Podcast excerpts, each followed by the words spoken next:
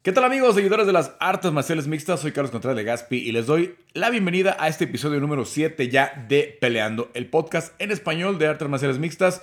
Eh, hoy tenemos una edición muy completa, eh, sucedieron muchas cosas, tuvimos eh, muchas noticias, mucho movimiento y por eso va a ser un poquito más larga, pero primero que nada, bueno, les recuerdo que este podcast tiene el apoyo de Rocktape. ¿Cómo ubican Rocktape? Bueno, pues es la cinta kinesiológica más importante del mundo, es la líder del mercado, seguramente se la han visto a muchos atletas y no solamente tienen, eh, esta es como la muestra de, la cinta que siempre les enseño, pero bueno, ya saben que viene así como en, rollitos para que se pueda aplicar y tienen otros productos como estas, eh, las Rock Balls que también están eh, muy buenas, tienen muñequeras, tienen chingals, tienen muchísimas cosas para la práctica de cualquier tipo de deporte, en el funcional se ha hecho muy popular y en el MMA también se usa mucho, pero bueno, pues ya lo saben que usando el código ROCKMMA pueden comprar con el 20% de descuento. Y también les cuento que ya en estos días ya podré compartirles la liga para que puedan comprar la mercancía de peleando como esta, este sudadera, como les decía, aquí me confundo, Rocktip y Peleando hicimos esta alianza. La verdad, ellos tienen mucha experiencia eh, en, hacer la mercancía y en comercializarla y todo esto. Y nos están apoyando con estas situaciones. Es que, pues, ojalá, si les gusta la sudadera, la puedan comprar. También vamos a tener gorras, también vamos a tener playeras. Y muy pronto les voy a ir enseñando los modelos. Bueno. Interesantísimo el podcast de hoy, les decíamos, vamos a abrir con Rodrigo del Campo, que me acompaña por primera vez aquí en el podcast, ya se los había dicho, eh, anduvo medio enfermo, también su, novia tuvo algunos problemitas eh, de salud, pero ya, ya pudimos acoplar nuestras este, eh, agendas y primera parte, vamos a platicar con él.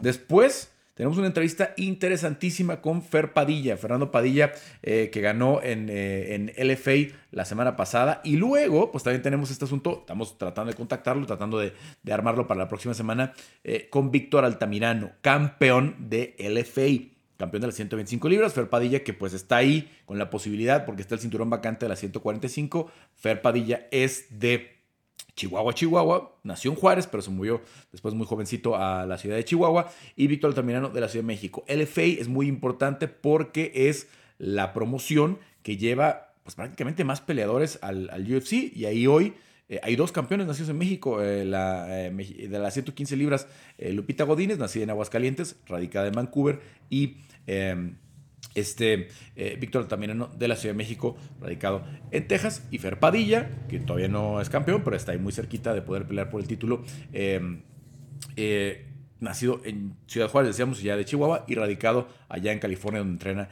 en el Timo Llama, con Chito Vera, con Alex Pérez, con muchos, muchos peleadores que, vamos a platicar con él y la van a ver más adelante la entrevista. Y luego también este viernes 26 de febrero se lleva a cabo UWC allá en Tijuana. Eh, arranca ya la temporada de eventos grandes en, México. Eh, viene UWC, también eh, en, marzo estará Lux. También tenemos JFL acá en la Ciudad de México en el mes de marzo. Va a haber muchos eventos, muchos eventos, este, naciones que tenemos para el 19 de marzo en Monterrey. Y vamos a ir platicando lo, que nos dé chance y si podemos hacer entrevistas, todo esto. Ya platicábamos con Diego López la semana pasada de lo que va a suceder en, en Lux 012. En fin, vamos a estar tratando de dar más espacio a estas promociones locales y por eso platicamos con Alex Islas. Vamos arrancando entonces con eh, Rodrigo del Campo, ya les decía, con este análisis pues de lo que fue el fin de semana con Curtis Blades en contra de Eric Lewis, con eh, el debut de Marcelo Rojo, que también lo habíamos adelantado acá, ya solamente estaban esperando el papelito que llegara eh, la visa, ya estaba el trámite aprobado, ya tiene pelea contra Johnny Barceló el sábado 27 de febrero, la próxima semana, seguramente estamos platicando con Marcelo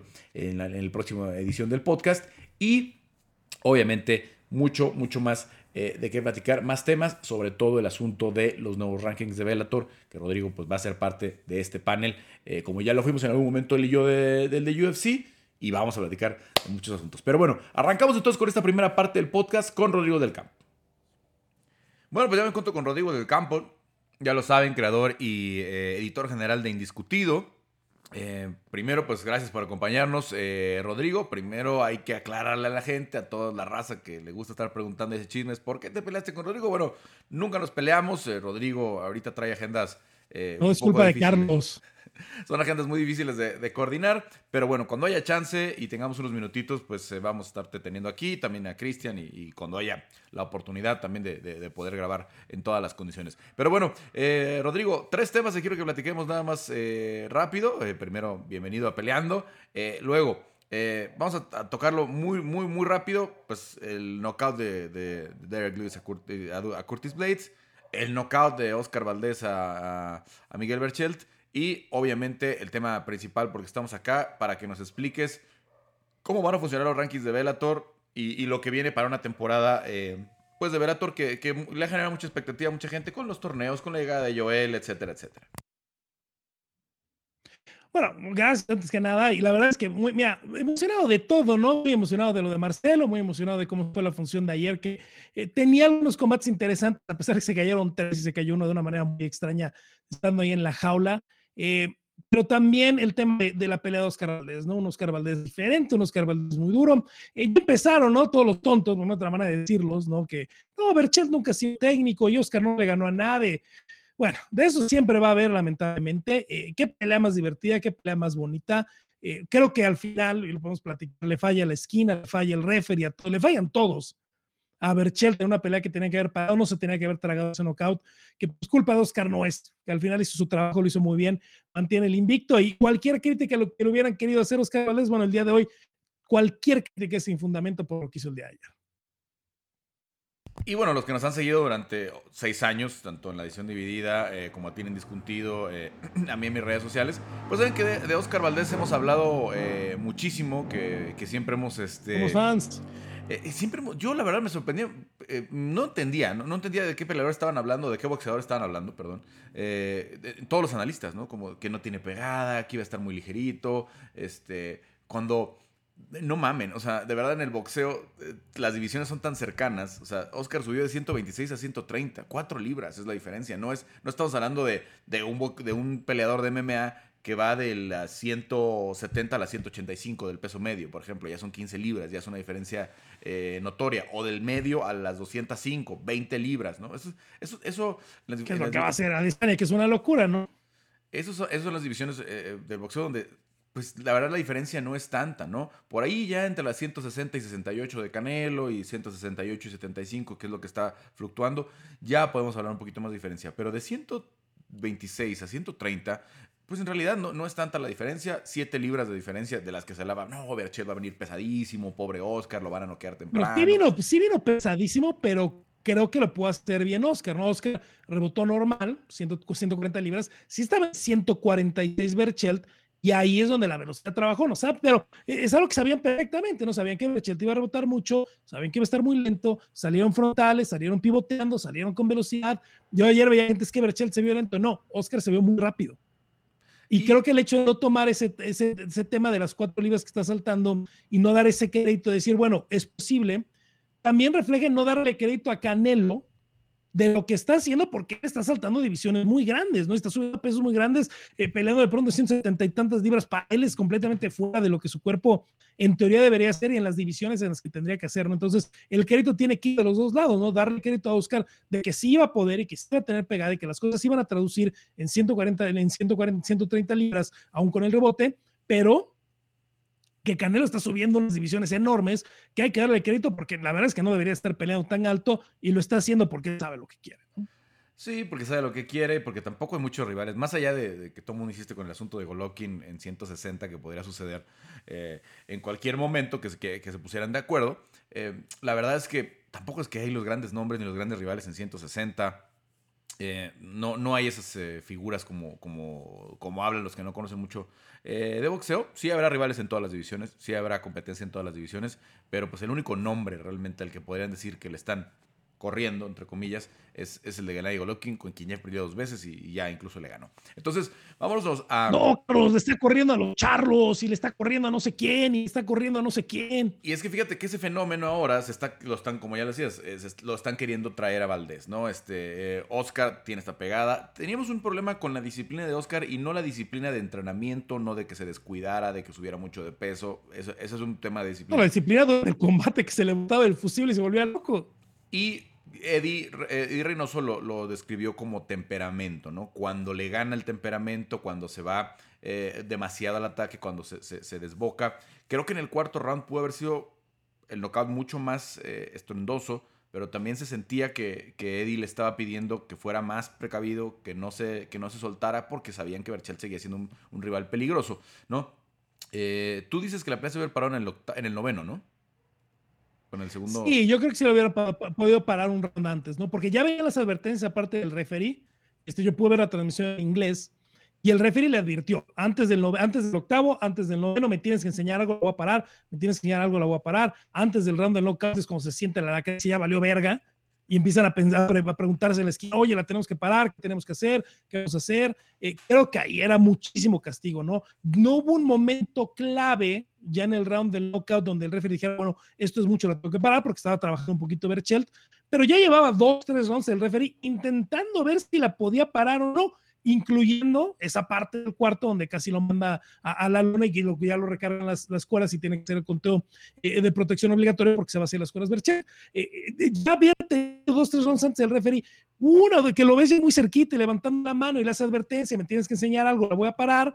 Y ahí es donde dices, bueno, si ya tenemos cuatro o cinco, si ya ha habido unos dos knockdowns, eh, creo que era momento, ¿no? La esquina nunca le iba a parar, porque obviamente Berchel tenía esa idea del número de defensas de, de JC Chávez y lo que tenía que igualar y la historia que querían hacer. Eh, saben que con la pegada de Berchel, pues siempre puede estar en la pelea, aunque al final, obviamente, los últimos eh, tres, cuatro rounds, después de ese alzón que tuvo de dos rounds, ya no estaba en la pelea el alacrán y, y obviamente les iba a costar mucho trabajo pararla, pero creo que el referee sí pudo haber parado la pelea un round antes.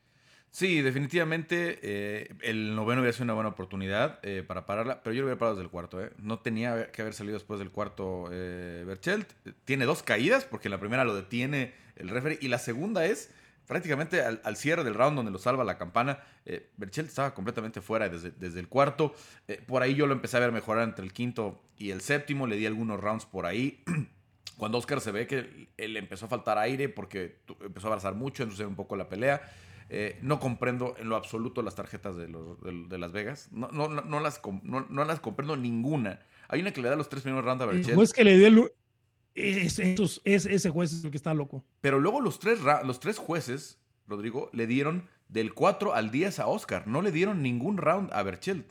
Ninguno. Y a Berchel se llevó dos. ¿No? Y, y vaya, todos los expertos que yo sigo, pues al menos le dieron por ahí el quinto, el, algunos quinto, sexto y séptimo, el, octavo, algunos, o sea, que... que sí, hay la tarjeta de Andre Ward, que fue la de la transmisión de ESP, perdón, le dio el 5 y el 6, que son los que regresó Bertelt, y todos los demás eran para Oscar. Yo la vi así. Al menos, al menos. También yo un poco vayas porque quería que ganara Valdés, nada, nada en contra de, Berchel, pero ya lo he platicado muchas veces. Este, yo a Oscar lo conozco desde 2008, de los Olímpicos de Beijing. Este, luego hicimos muchas cosas con los Panamericanos en 2011, en 2012 antes de los Juegos de Londres. Durante los Juegos de Londres le estuvimos dando mucho seguimiento, el inicio de su carrera, la primera pelea. Eh, eh, como profesional, el campeonato, el primer campeonato mundial, etcétera, etcétera. Mucho seguimiento eh, con la carrera del, sonorense, de Nogales, pero que radica en Hermosillo. Y eh, pues yo quería que ganara de alguna forma, ¿no? Entonces estoy un poco vallas, ¿no? De, que, este, de, la, forma de, ver la pelea. Me sorprendió muchísimo todo el análisis previo donde parecía que no podía ganar. Me sorprendió la línea, este más 2.75 que tenía Oscar. Este, pero bueno, pues hasta ahí lo dejamos, la gran sorpresa de este, de este fin de semana eh, en, el, en el boxeo, porque también tuvimos una en el estelar de, de UFC eh, con Curtis Blades, que llevaba con favorito con menos 500, o sea, pagaba 5 a 1 si ganaba Derek Lewis, eh, y, vaya la forma, también menospreciando la pegada de Derek Lewis, acá me parece mucho más sorpresivo que, que, se menospreciara la. Si de por sí me parece porque sorpresivo que menospreciaran la pegada de Oscar, pues la de Derek Lewis, que es una bestia, literal, como lo dice su apodo, este, no podías pensar que no podía tocar a Curtis Blades en, una pelea de 25 minutos. Creo que el problema, y el problema, a ver, si yo fuera handicapper del peleador que menos me gustaría ser handicapper del UFC es Derek Lewis, pues no sabes qué Derek Lewis vas a tener el que se le dio la gana entrenar, el que se le dio la gana comer bien, al que le valió gorro todo el campamento, eh, al que le ponen una zurra 14 eh, minutos y en el último minuto no queda Alexander Volkov de la nada.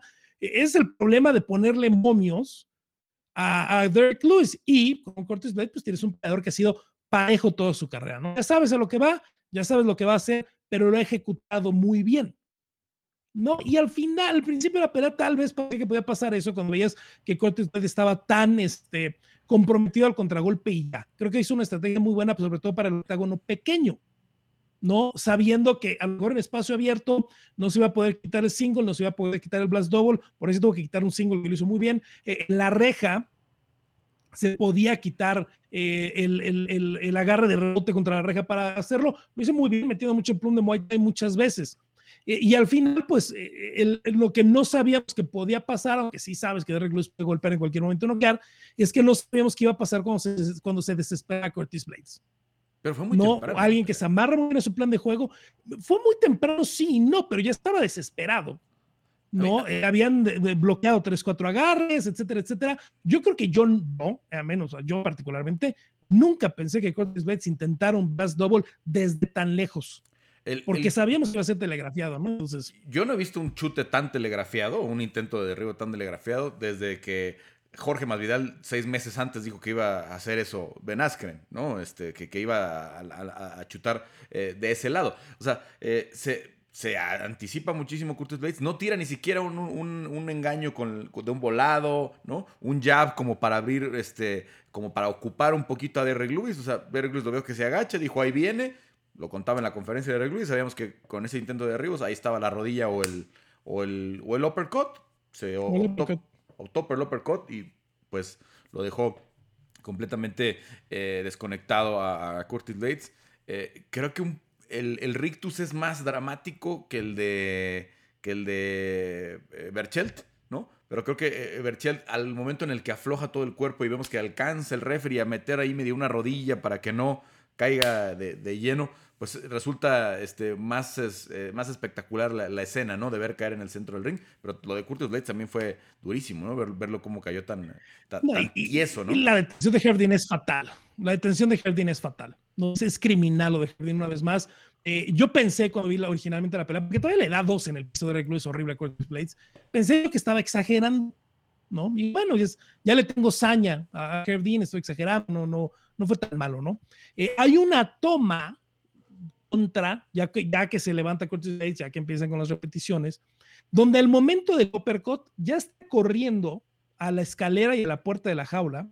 El, oficial, el comisionado que está encargado por parte de la Comisión de Nevada para abrir la reja, el médico, las asistencias con el banco.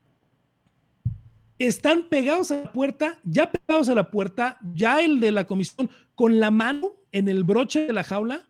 Herdin no ha parado la pelea. Entonces, eso te dice cómo la vivieron todos alrededor de la jaula. Sabían que el uppercut era un knockout terminal. Y Herdin, bueno, que le pegue dos en el piso, pues a ver qué pasa. No, y se pues lleva tres golpeados por Smith que no tiene nada que ver, ¿no? Ya la conocen, ya la conocen la, la, la, gente, la, forma de referir de, de. Yo también no, no, me, no me molesta tanto esta. Eh, creo que tampoco le da mucho tiempo de intervenir, sobre todo en el tamaño con las dimensiones de, de, de, Lewis. Aunque hubiera empujado, al menos uno iba a entrar, ¿no? O sea, aunque Herb se lanzara, iba a ser muy difícil parar el primer golpe. Uno entra, uno entra. ¿no? Eh, ya el segundo tal vez sí se pudo haber evitado. Em, por las dimensiones hablo, ¿no? Del, del, del, peso de. Porque reacciona. Porque con lo, lo, inmenso que es Derek Lewis es muy rápido, ¿no? Este, yo, yo de verdad la, la, la pensaba otra vez la imagen y decía porque además ya le conocemos estas rodillas que también lanza eh, Derek Lewis, ¿no? Eh, la agilidad que puede tener para lanzar rodillas. ¿En qué estaba pensando Curtis Blades? O sea, de verdad no, no entiendo, porque si no era Loper hubiera sido un rodillazo. Hubiera sido un, salto, un saltito con rodillazo y ahí me lo dormían también. Pero. Em, Yo creo que lo que esperaba Carlos es, perdón, es que viniera la rodilla. Eh, muchas veces cuando estás enfrentando a un luchador, vienes con la rodilla por el medio. ¿Por qué? Porque las manos quedan libres y en caso de que no puedas conectar o de que conectes este, eh, a, la parte lateral, que conectes un poco al hombro, tienes manos libres para intentar hacer todavía un sprawl, ¿no? Para poner ese trapecio, para subir al oponente, para intentar sacar un poquito la cadera y, poder librarte, ¿no? Por eso generalmente viene la rodilla. Aparte que obviamente es un golpe muy fuerte, que intentas buscar la cabeza en medio, etcétera, etcétera. Eh, yo creo que Curtis Blades está desesperado, que siente que la rodilla puede venir y que si viene la rodilla la puede pescar no puede pescar o puede irse al single, puede agarrar la cadera, puede cambiar. Yo creo que lo que menos esperaba era el uppercut, porque el uppercut es así, no hay cómo detenerlo. No, tú vienes con la cabeza baja porque no quieres dejar muy arriba la cabeza, la metes, estás viendo un poquito la cadera, estás viendo las piernas y jamás te esperas algo que venga aquí al centro que no sea la pierna. La pierna, ves el muslo, ves la cadera, hay una oportunidad de reaccionar un poco y de intentar cambiar esa una pierna y, el uppercut fue fatal, ¿no? Entonces yo creo que estaba desesperado, estaba harto de que no podía llevar la pelea al piso y se imaginó que venía una rodilla y dijo, bueno, la rodilla la puedo agarrar. ¿no? Y no se esperó el uppercut. Ese hombre pega, bueno, empatado ya en el récord de la historia del UFC con, con knockouts. Sí, bueno, pues también los que apostaron por él, eh, tengo un seguidor por ahí, este Héctor, que me puso, le puse 100 pesos a Valdés y 100 pesos a, Derek Lewis.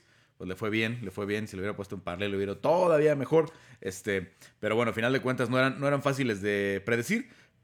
Creo que son peores la, detención. ¿También hizo la de, la de Oleinik o solo la de Arlovic? La de Arlovich. Eh, la de Oleinik, que es peor. Oleinik lo está volteando a ver tres, cuatro veces para decirlo y ella párala y Dawkins le está poniendo ahí una felpa y no la para, ¿no? O sea, lo de Herding ya es insoportable, honestamente. Sí, o sea, parece que sí está esperando. A ver, ¿está muerto? No, no, sigue respirando, sigue respirando, ¿no? O sea, es, es demasiado, es, es, es, demasiado lo que permite todavía eh, de castigo. Sé que algunos practicantes de MMA, algunos peleadores dirán, no, pues es que te da una oportunidad más.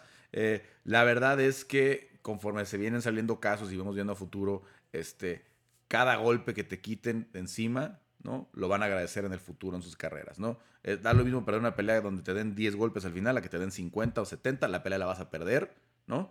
Pero vas a traer 60, 70 golpes menos, como lo que pasó a, Chris Weidman con, con Luke Rojo, entre las más este, eh, eh, pues reconocidas del, señor Jardín, ¿no? Que, han sido muchas, ¿no? Este, una cosa. Los peleadores obviamente van a decir, oye, me dio tu chance, etcétera, etcétera, etcétera. Bueno, yo quiero escuchar que es el problema, porque nunca escuchamos de ellos. ¿Qué dicen los oficiales? ¿Qué dicen los comisionados? ¿Y qué dicen otros referees sobre estas detenciones? Porque el peleador, obviamente, y es muy entendible, siempre va a querer que le den otra oportunidad. Sí, digo, yo escucho a referees que hablan del estilo, ¿no? Incluso, incluso el propio John McCarthy a veces justifica a Herb diciendo que es su estilo, ¿no? La verdad, eh, pues a, mí, y, vaya, pues es que John McCarthy y, Herb, también Herb tiene años en esto, tiene 20 años a lo mejor este, trabajando en comisiones y, y, siendo referee, se la sabe de todas a todas.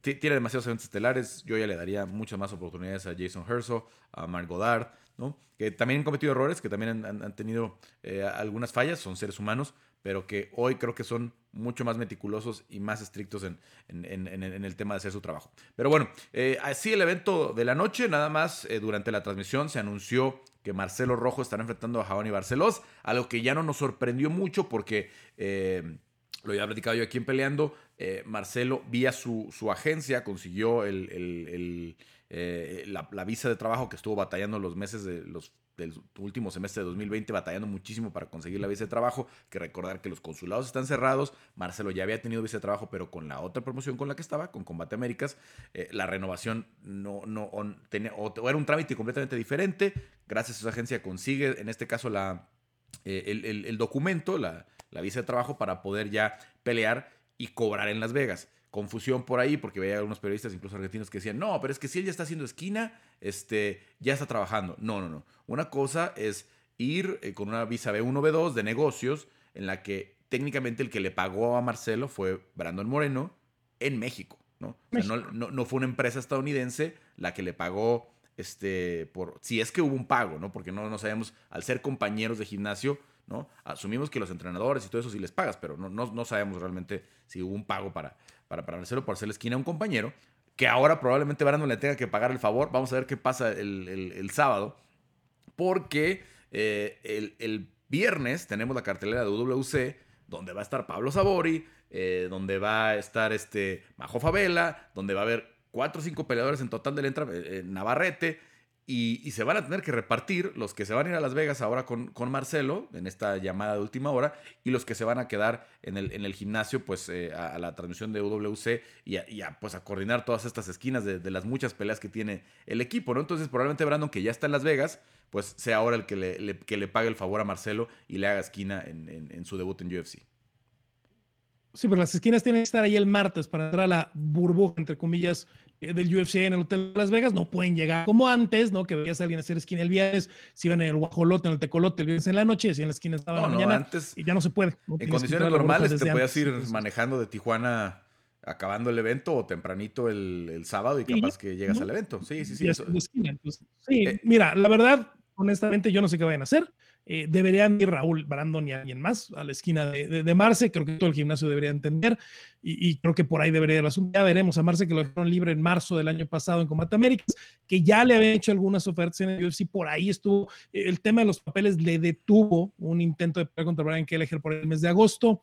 eh, pero ya estaba, ya estaba en la mira, ¿no? Ya estaba ahí, en cuanto era papeles se podía dar y afortunadamente se dio y, y, lo va a poder hacer. Y lo que dice Carlos, para que los cosas no sepan, pues es correcto. No hay ir a hacer esquina, necesitas una visa, la B1, B2 de México, de Argentina, o sea que es la de eh, trabajo no remunerado turista. Puedes ir, hacer la esquina, regresar, mientras no haya un, un trazo de impuestos por ahí en Estados Unidos no pasa nada y no necesitas permiso de trabajo para hacerlo. Mientras no percibas un ingreso de una empresa estadounidense que te pague por, un trabajo allá, es, no, hay, no, hay, no hay problema, la puedes hacer. Y es que son las visas que usan, por ejemplo, los, los, los empresarios, ¿no? Yo tengo un negocio de eh, armo sillas y voy a comprar tornillos, que un tornillo que solo venden en Estados Unidos, voy a ver a mi proveedor en Estados Unidos, regreso, estoy haciendo negocios, pero no estoy este, haciendo un, este, no estoy percibiendo. Eso, eso se puede hacer y, y mucha yo gente... Lo yo lo sé muchas veces para producción. Viajaba para allá, grababa para clientes allá, mi cliente estaba en México, me pagaba en México, regresaba a terminar el trabajo, entregaba, me pagaban, ¿no? Y con eso entrabas a Estados Unidos, eh, sabiendo que vas a trabajar, pero para alguien te va a pagar en México y no pasa nada. Aquí es diferente y es un proceso un poquito más burocrático porque el, el UFC le paga la comisión y la comisión le hace el pago al peleador formalmente, ¿no? Así, así, se, así se regula en los Estados Unidos. Acá en México en algunos eventos también se hace así, no en todos. Este, muchas promociones pagan directamente a los, a, los peleadores, pero también la comisión lo hace para garantizar que la bolsa está pagada antes de que arranque el evento, ¿no? Para que no pase que después se nos peló el, el promotor, ¿no? No recuperó la taquilla y ya no pagó,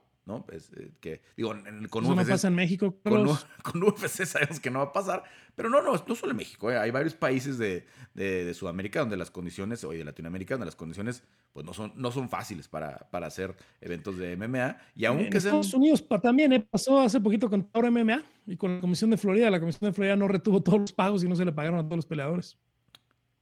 Mira, no me sabía esa de, de, Taura que le estuvieron haciendo tanto, tanto, tanto ruido. Pero a final de cuentas, eh, pues por eso la comisión lo maneja así. Entonces la comisión recibe, a ver, tu bolsa es de un millón de dólares en total, entre que le vas a pagar 200 mil al estelar y 100 mil al otro estelar y tal, y los bonos y la chingada. Bueno, pues aquí me lo pasas primero, aquí me lo pones en esta bolsita, ¿no? Ya si después das bonos extras y lo que quieras, ese ya es tu rollo, ¿no? Pero lo pactado con los peleadores, lo que aseguraste con los peleadores, aquí este, eh, tiene que estar antes de eh, de que arranque la función y lo tengo que tener yo y yo les voy a pagar a los peleadores para, para, para, evitar que suceda una situación así. Que sabemos que una empresa ya del tamaño de UFC no va a tener ese problema, pero de todas formas hay comisiones que así lo trabajan. Entonces, era una situación así. Em, él estuvo hablando abiertamente en entrevistas de Ronnie Barcelos, que estaba pidiendo la oportunidad.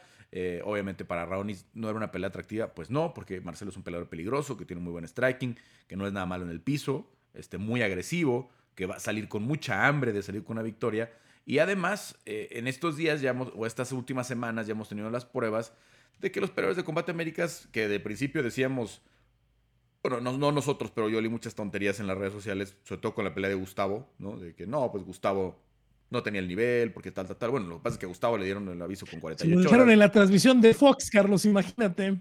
Bueno, yo no vi eso, pero eh, el, en, eh, Gustavo pues, llegó con 48 horas. Irving Rivera en su momento cuando debuta con 26 horas para cortar peso, este, eh, con dos semanas John Castañeda. Eh, vaya, ya estos peleadores que venían de combate ya tuvieron su segunda pelea, ya con un campamento completo, y ya lo vimos con John Castañeda, ¿no? Muy bien, haciendo lo que tenía que hacer con una Eddie Wyland que va de salida, ¿no? Finalizándolo eh, de forma efectiva. Gustavo López también ya ganó. O sea, ya estamos viendo una situación diferente, y creo que es el caso de o el nivel en el que estaba Marcelo, ¿no? Eh, con Gustavo, con eh, John Castañeda, que incluso pues, le ganó ahí en Monterrey John a, Marcelo en, aquella pelea que Marcelo iba ganando, por ahí comete un, error y, cae en la sumisión. Pero creo que es el nivel de Marcelo.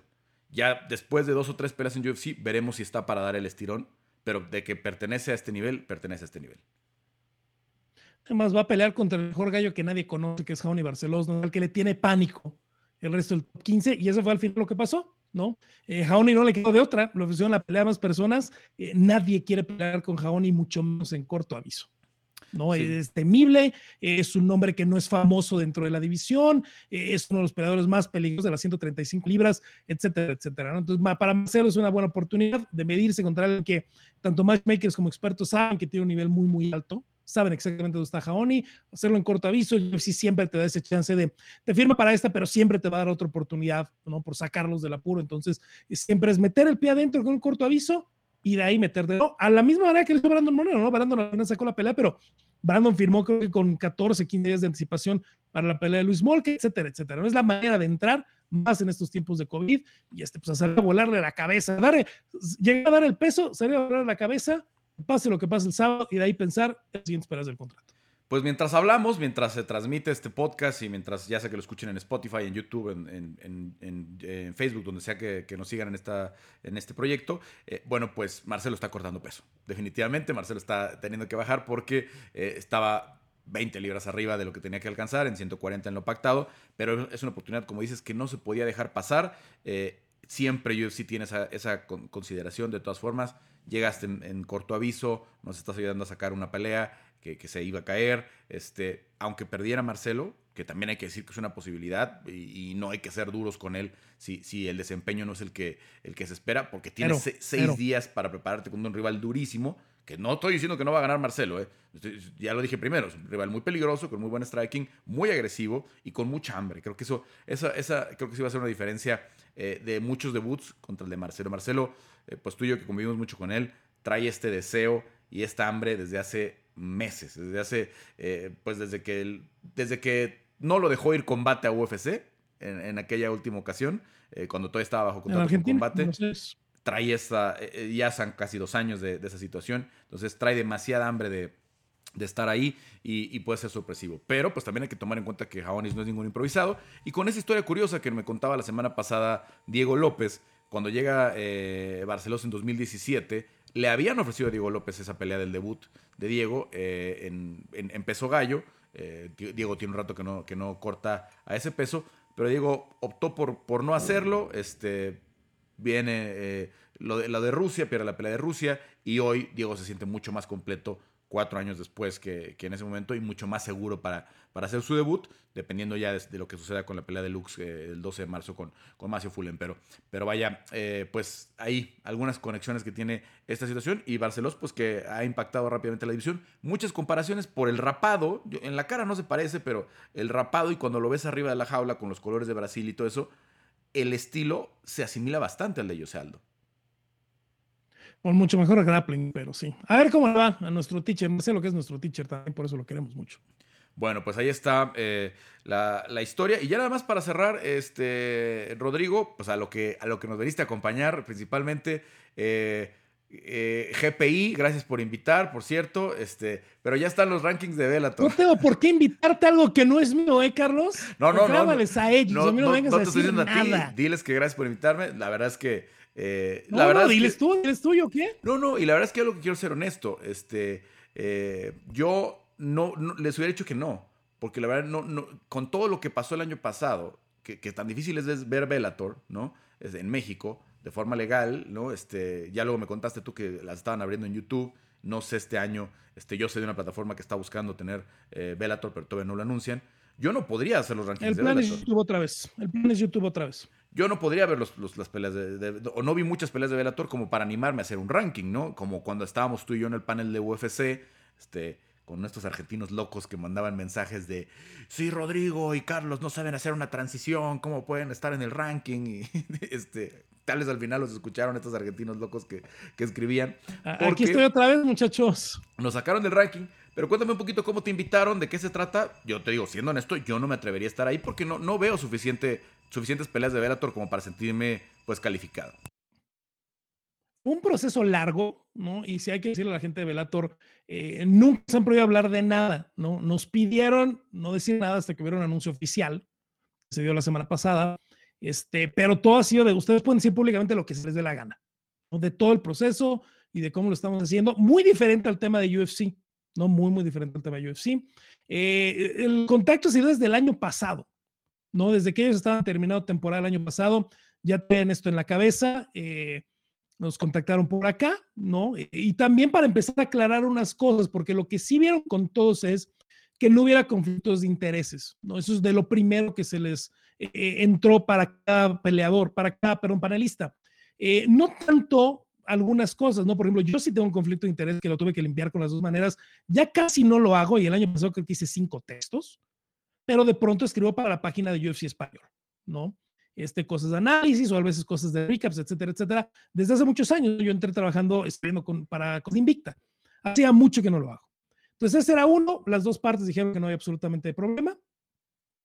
Y el otro es que ellos veían, yo narraba muchas promociones dentro de Claro Sport y no les quedaba claro si yo estaba contra, eh, contractualmente amarrado a las promociones o al canal.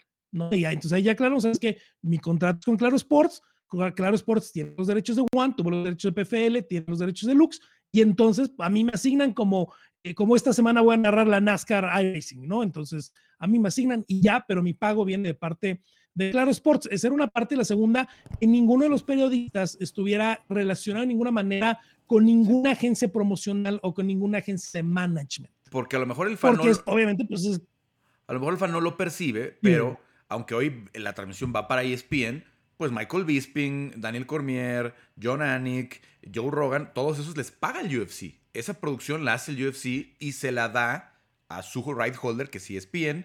En el caso, por ejemplo, de, de, español, es Víctor Dávila, con Brandon Moreno, con este Troy, Troy Santiago. Vamos directamente con su el, cheque viene de Supa. Con Chito Vera, con Poncinibio, ellos les paga el UFC y la transmisión se, se, va por, por ejemplo, la de español, pues se ve tanto en, en ESPN Deportes como en DAZN en España y algún otro al que le vendan en el otro mercado que le interese la transmisión en español. No sé exactamente si hay algún otro, pero al menos esos dos.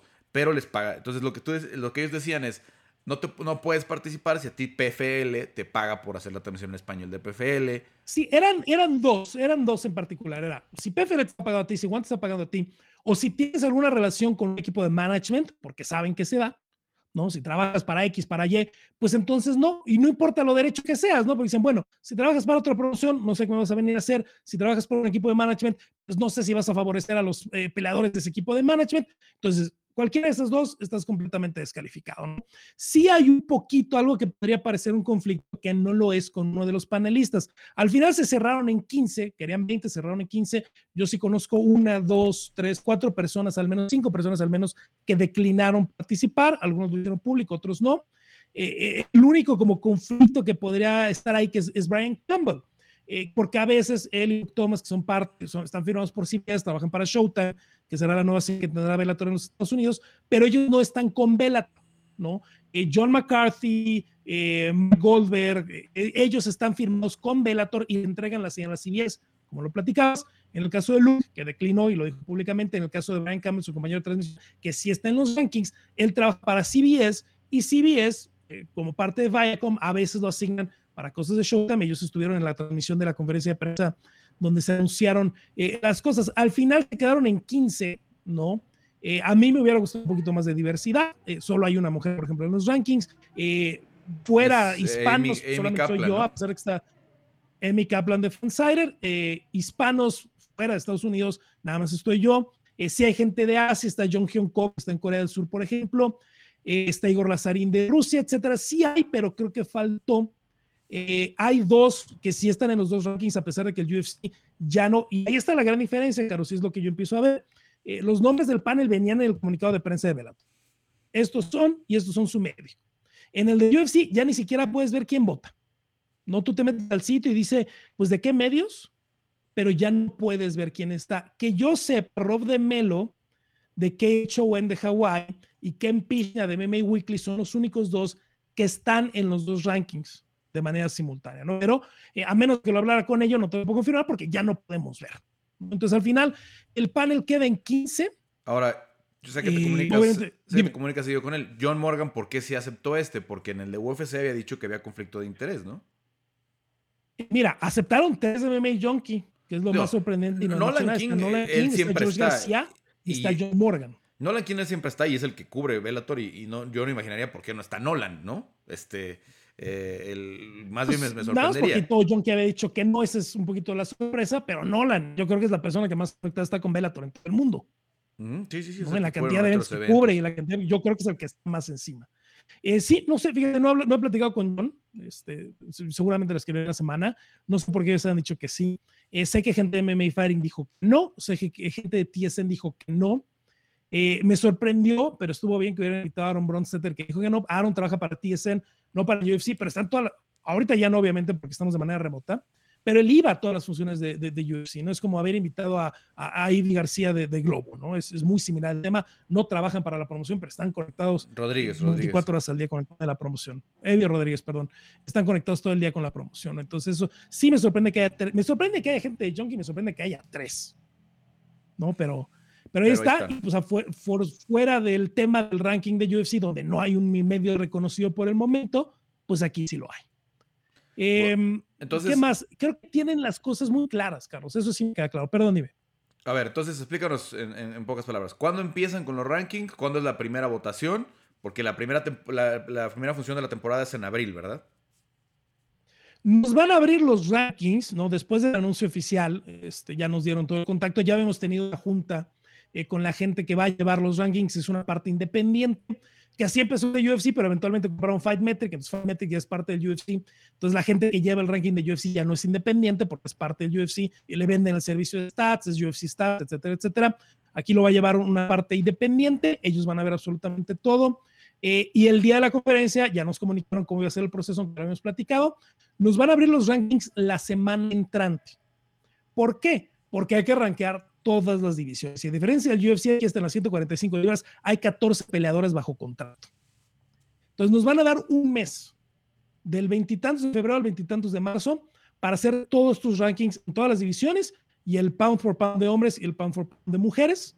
Eh, es una interfaz muy sencilla, muy similar a que te toca a ti con la parte eh, eh, de UFC. Nos van a dar un mes. Y a diferencia de lo de UFC, que creo que fue lo que lo dificultó mucho al principio, Carlos, aquí sí hay este, reglas muy bien puestas, ¿no? Eh, por quién puedes votar y por qué, desde cuándo, si se retira, cuánto tiempo va a quedar activo, este, si tiene una suspensión médica, si tiene que salir o no, si está lesionado, por ejemplo, si está lesionado son 15 meses que puede estar en el ranking, más de 15 meses se retirará. Si tiene una suspensión médica o una suspensión, espera una suspensión no médica, una suspensión de dopaje de más de seis meses, sale del ranking. Eh, para arrancar las dos divisiones, aunque esté activo en las dos divisiones, tiene que pelear en las dos divisiones. Para arrancar lo que está bajo contrato, tiene que haber peleado una vez. Entonces, en los primeros rankings no estará ni Rumble ni estará Joel, aunque obviamente los pondrías hoy, no pueden estar por el reglamento porque no han peleado dentro de Bellator. Eh, si alguien va a pelear en dos divisiones, hasta que no pelee en la otra división, no lo puedes rankear. Entonces, todas esas dudas que siempre ha habido con el ranking del UFC, como por qué sale uno y por qué sale otro y por qué este no salió y por qué este sí, aquí están en papel. ¿No? Y nos las dieron desde antes de que dijéramos que sí. Entonces, creo que ese es el tema que viene más claro. Tienen bastante transparencia, este, todo lo va a llevar de una manera independiente y ese día de la conferencia nos van a dar, bueno, este es nuestro roster oficial, con su récord en Bellator MMA de cada quien, son los que tenemos bajo contrato, les confirmo que tanto Goyito como Azul siguen en contrato, y de aquí van a empezar, empezar a poder trabajar la semana que entra, eh, del veintitantos al veintitantos de marzo, y como dos semanas antes de la primera función, ya estarán cerrados y ya tendrán el primer ranking publicado. Bueno, ya que lo mencionas, pues qué difícil el ranqueo de Goyito, porque pues sabemos que por trayectoria Goyo tiene que estar en el top 5 de esa división, ¿no? De, de, de Bellator. Pero desafortunadamente tiene las dos que ya cuando es a los treinta y tantos, a los treinta y tantos contratados, Carlos, frío así el nombre, top 5, ¿no? ¿Eh? Bueno, digo. A veces como que te queda esa imagen y de pronto ves toda la distribución. Oye, sí, pero, por ejemplo, por trayectoria también está Leandro Higo. ¿no? Entonces, de pronto hay tres o cuatro que están en la misma posición de Goyo. Entonces, eh, se complica mucho, se complica mucho. Y por eso pedimos, no pedimos dos semanas y al final nos están dando un mes para hacer todo ese ranking inicial, que pues es mucho trabajo. Bueno, entonces, eh, primera función es el mes de abril. ¿Qué día es? ¿El 4 de abril? Sí, que es la de este, ahorita te digo, es la de Pitbull, es la que todos queremos ver al final, ¿no? Que es la de Pitbull eh, contra Emanuel Sánchez, y de ahí serán las dos del Gran Prix que anunciaron de semicompleto, dos peleas en uno, dos peleas en otro, y luego ya en mayo eh, será la de Sergio Pérez eh, contra Juan Archulet. También a la gente de otro que están muy conscientes, porque me estuvieron diciendo mucho en redes, de todo lo que les he tirado, ¿eh? Créanme que se las saben todas y me las repitieron todas y no les importó. Algunas merecidas, algunas no, no les importó y ahí estamos. Bueno, pues sí, y, algunas cosas este, que no hemos platicado, porque obviamente tiene rato que no, que no grabamos desde que se, anunció el, el, em, torneo. Eh, a ver, yo lo veo así y mucha gente pregunta, ¿por qué pusieron a Rumble y a Joel? No, este, luego, luego. A ver, yo, esta es mi perspectiva y no sé si la compartes. Quieren que sea Vader contra Nemkov otra vez el, la final del torneo, o al menos así está acomodado. Raro hubiera sido que hubieran quedado en la misma llave Vader y, y Nemkov, ¿no? está acomodado así, pero una cosa sí es clara para la gente que tanto se queja, se los decía yo. Rommel no ha peleado en cuántos años? Sí, viene y Joel no ha peleado en 205 libras desde Strikeforce. Entonces, ¿a quién están poniendo a pelear juntos? Ya cuando lo ves así, porque el nombre obviamente gana mucho. Alguien que no ha peleado en años y alguien que tiene casi 10 años sin pelear en 205 libras. ahí es donde dice, ok, tienen un buen nombre, son famosos, pero entiendo por qué están así. Y además, es la, eh, la única forma en la que aseguras que esa pelea va a suceder. Porque esa pelea solita, Rumble contra Joel, es un gran estelar en Bellator. ¿no? Esa pelea solita claro. es atractiva, esa pelea solita. Entonces, pues a lo mejor Joel contra Corey Anderson no nos vende tanto. ¿no? Rumble sí llegó a pelear por título. Y a Corey Anderson lo metes contra el campeón, que es bueno, que viene de otra promoción, que mucha gente no conoce, la gente ubica a Corey Anderson, entonces ahí jala. A Vader y a Machete los pones, voy a pelear una vez, la gente va a jalar. Creo que está bien armado, ¿no? Y creo que hicieron bien en hacerlo solo en ocho, en hacer rápido las primeras cuatro peleas, porque aprendieron del torneo de peso pluma que ya no los puedes pasear tanto en tiempo de COVID. La verdad que lo armaron bastante bien. Bueno, pues vamos a ver cómo le va a ver en, el arranque. Gracias por esta eh, introducción, gracias por participar en este podcast, Rodrigo, y pues eh, nos vemos pronto. Sí, sí, la semana que entra, bueno, esta semana que estén viendo esto, ya regreso a las actividades de facebook.com diagonal discutido, del patreon.com diagonal indiscutido. Gracias a todos los que nos apoyaron porque pasamos eh, un mes bastante, bastante complicado que todavía no termina, pero vamos bastante bien. se les aprecia todo el apoyo, se les aprecia todos los mensajes. La semana que entra ya estaremos regresando con contenido. Bueno, pues este, nosotros también vamos a ver cuándo se dan las condiciones este, para poder grabar eh, con, visitas, con, este, con, compañía. Si no, pues vamos a estar haciendo el podcast este, en, solitario, pero pues muy pronto, Rodrigo, cuando haya algún tema así interesante eh, y, si, y se nos dan los tiempos, estaremos platicando por acá de vuelta. Todo es culpa de Cristian, ¿eh? Todo es culpa de Cristian, fue culpa de Cristian todo. Es la Yoko Ono de la decisión dividida. no, no, no, no, está, está Alex. No, no, por eso. Tranquilo. Pero, no, no, aquí en casa y no, por eso. Está Fernando y está Alex. Yo corro, ¿qué te pasa? Porque es la que destruyó pues el, el, proyecto. No, no es cierto, no es cierto. La verdad es que. Yo, yo, yo la veo pidiendo un, un, este, un sombrero con perfume y una cereza negra. Pero, bueno. pero un café sí. Eh, la, la, la, situación es, es una de tiempos, pero sí queríamos pues que quedara muy claro que pues que, eh, y también, pues, eh, eh, obviamente, personales y esto y lo otro entre el trabajo. cada vez se volvió más difícil que los tres nos juntáramos en domingo a grabar. Ya veremos si, si en el futuro hay una un compromiso de trabajo, ¿no? Que nos, que nos reúna, ¿no? Este, y que podamos, este, pues no hacer esto tan, tan artesanal como lo tenemos que hacer nosotros de grabar, editar, subir, sino que tengamos pues el respaldo de un equipo que nos ayude como digamos que solamente a conectarnos a cierta hora, a dar nuestra opinión. Ya, ya, lo, estás sufriendo, ¿verdad? Ya no, no, no, no, no, tienes idea, no tienes idea, porque la verdad es que eh, pues nosotros hacíamos la decisión. Ah, ah ¿verdad? no, no, pero una cosa era lo que hacíamos en, audio, que pues no sé cuánto podía pesar un, archivo de audio grande de dos horas. Cuatro, Igual lo hacíamos a la una de la mañana y lo subía a las cuatro de la mañana, yo no te apures. No, ahorita, porque además lo tengo que subir para el grupo de colaboradores primero, donde nos están viendo antes y luego lo tengo que subir para YouTube y para Facebook y para Spotify. Entonces es un archivo que pesa 5 megas, digo 5 gigas, entonces tarda horas y horas en subir, está un poco complicado, pero ahí le vamos encontrando los, los secretitos y ya pronto, este, ojalá que, que se vaya haciendo mucho más fácil. Pero bueno, Rodrigo, pues gracias. Chido.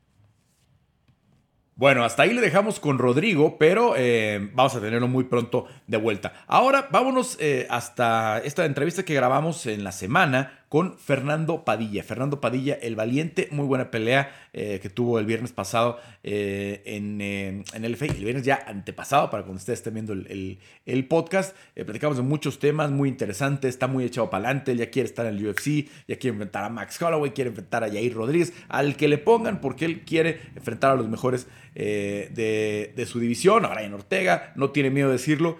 Y ojo, ojo, escúchenlo bien, me gusta mucho su actitud, me gusta mucho las ganas que tiene eh, ya de, estar ahí. Y hay que darle seguimiento porque a veces de estos peleadores que no tuvieron muchos combates en, México, se les pierde mucho el, eh, eh, pues, pues, pues, la mira, como pasó con Brandon Moreno, por ejemplo, que tuvo sus primeras peleas en Tijuana y luego se tuvo que estar yendo a Arizona a pelear y así, pues porque no los conocen en, la escena local mucho y de pronto, boom, ya están hasta arriba. Y ahí está Fer, ahí está Fer ya tocando las puertas del UFC. Si es que les dejo esta entrevista que hicimos con Fernando Padilla, el valiente eh, de Chihuahua, hasta allá está Irving, California, donde vive en este momento.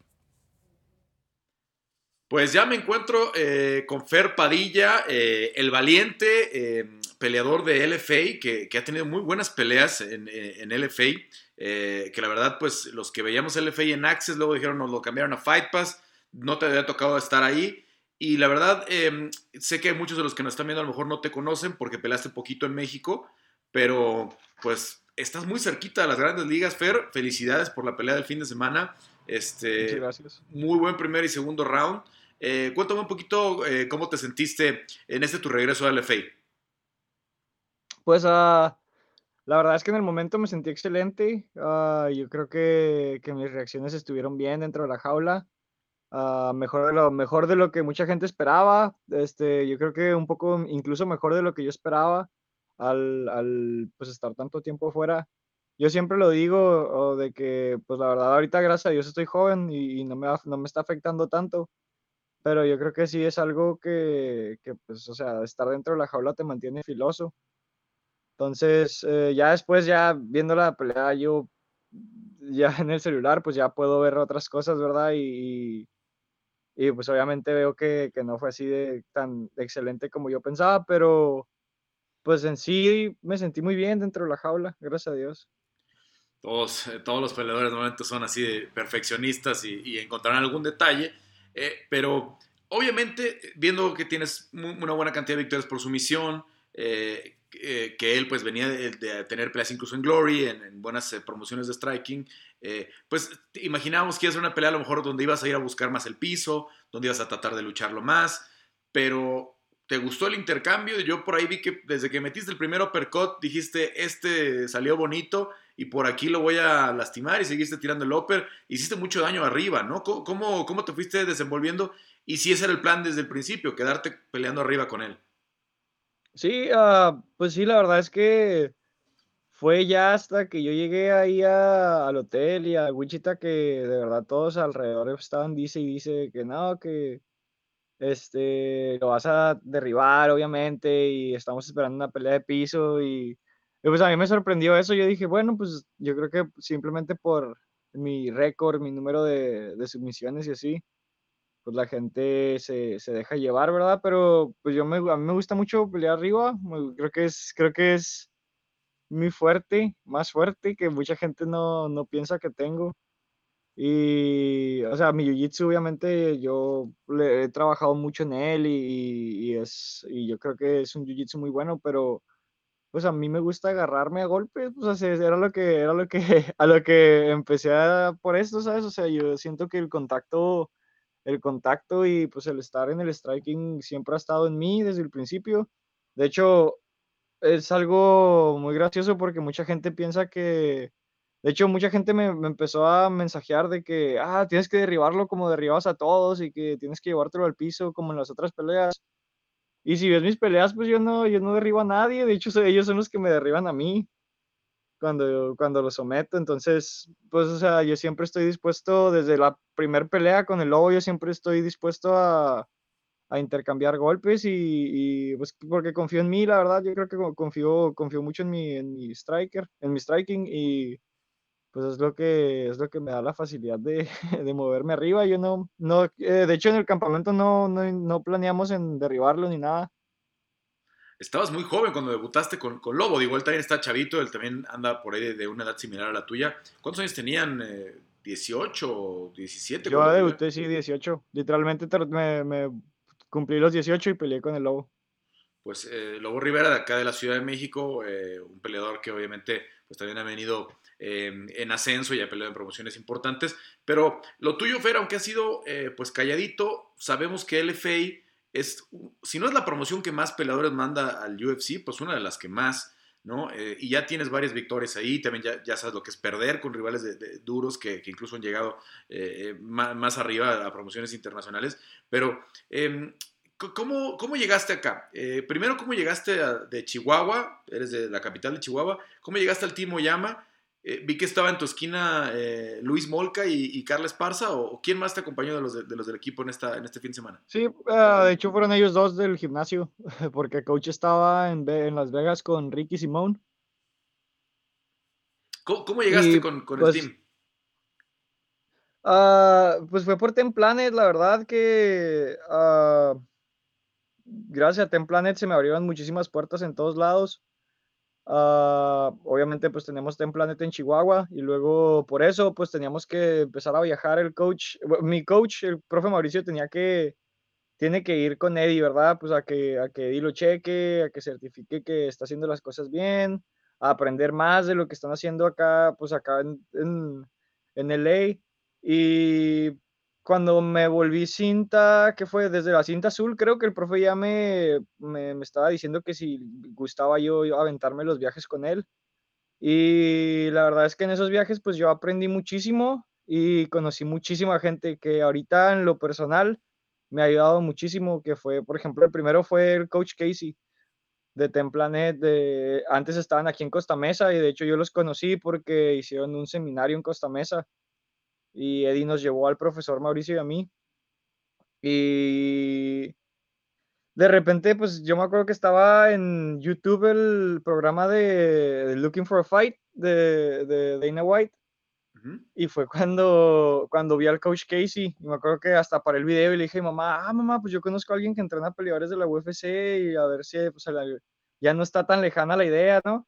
Obviamente pues mi mamá así como que, nada, mijo, pues, o sea, es, no, nomás lo conoces, nomás, nomás te tomaste una foto con él. Y pues gané peleas y empecé a, empecé a someter gente. Y eso pues empezó a ponerle los ojos más a los, a los coaches de, de acá de Estados Unidos en mí, porque pues Eddie la verdad sí hablaba muy bien de mí. Todavía hasta el momento, gracias a Dios, el Master Eddie habla, habla muy bien de mí siempre que me ve. Entonces, este, pues gracias a eso empecé, creo, creo que otros, otros coaches empezaron a voltear también a mí, así de que, ah, pues quién es ese muchacho que está haciendo, pues, uh, Ten Planet en MMA, ¿no? Y así fui conociendo más y ya fue así como que empecé a, ya, ya de conocerlos, ya fue como que, ok, ya me reconocían, ya me saludaban bien en, en eventos y me acuerdo que fuimos el profesor Mauricio y yo a Ciudad de México a un combat jiu-jitsu que se hizo ahí. Eh, creo que era nomás el EBI. Uh, sí, era el EBI. Y, la sala llegamos de armas, al, evento.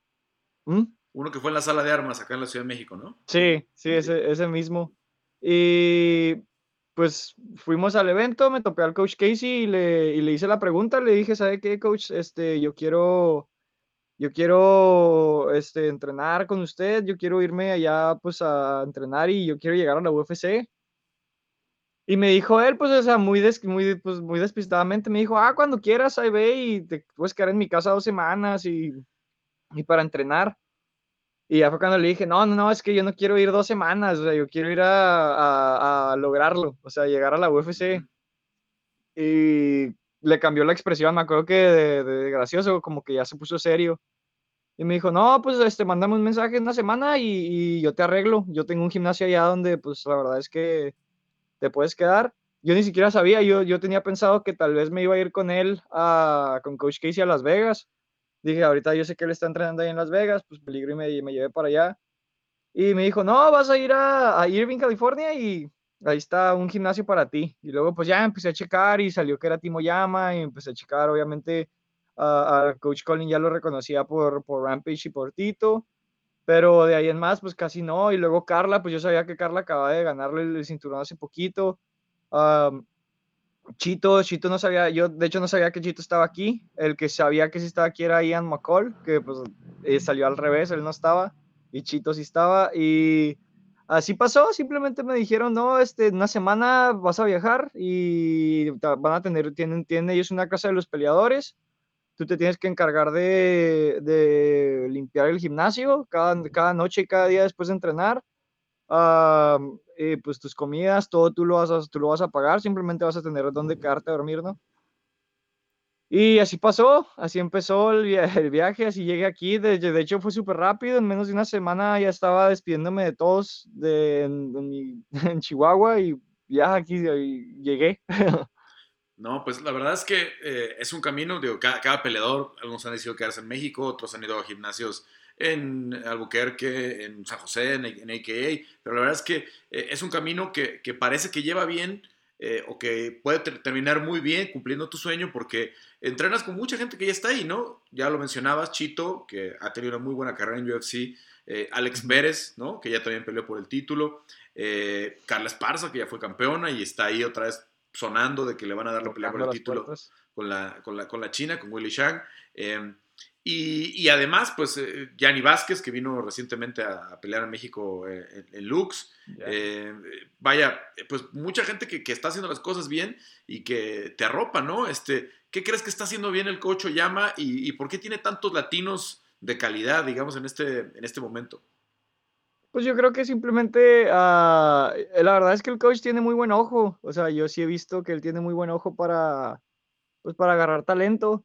Pero pues también el gimnasio no es para cualquiera, la verdad, este, si es un entrenamiento diferente, si, si es, si es una friega diferente y yo creo que eso deja, pues a los mejores, a los mejores a veces sí los deja aquí, a los mejores a veces los aleja, ¿sabes? Pero te digo, no es, no es un gimnasio para todos. Eh, yo creo que ahorita tenemos, bueno, tenemos a los latinos que tenemos y a los que habíamos tenido antes porque es como la mentalidad del coach, la verdad al coach le gusta que trabajes duro y si trabajas duro pues estás invitado.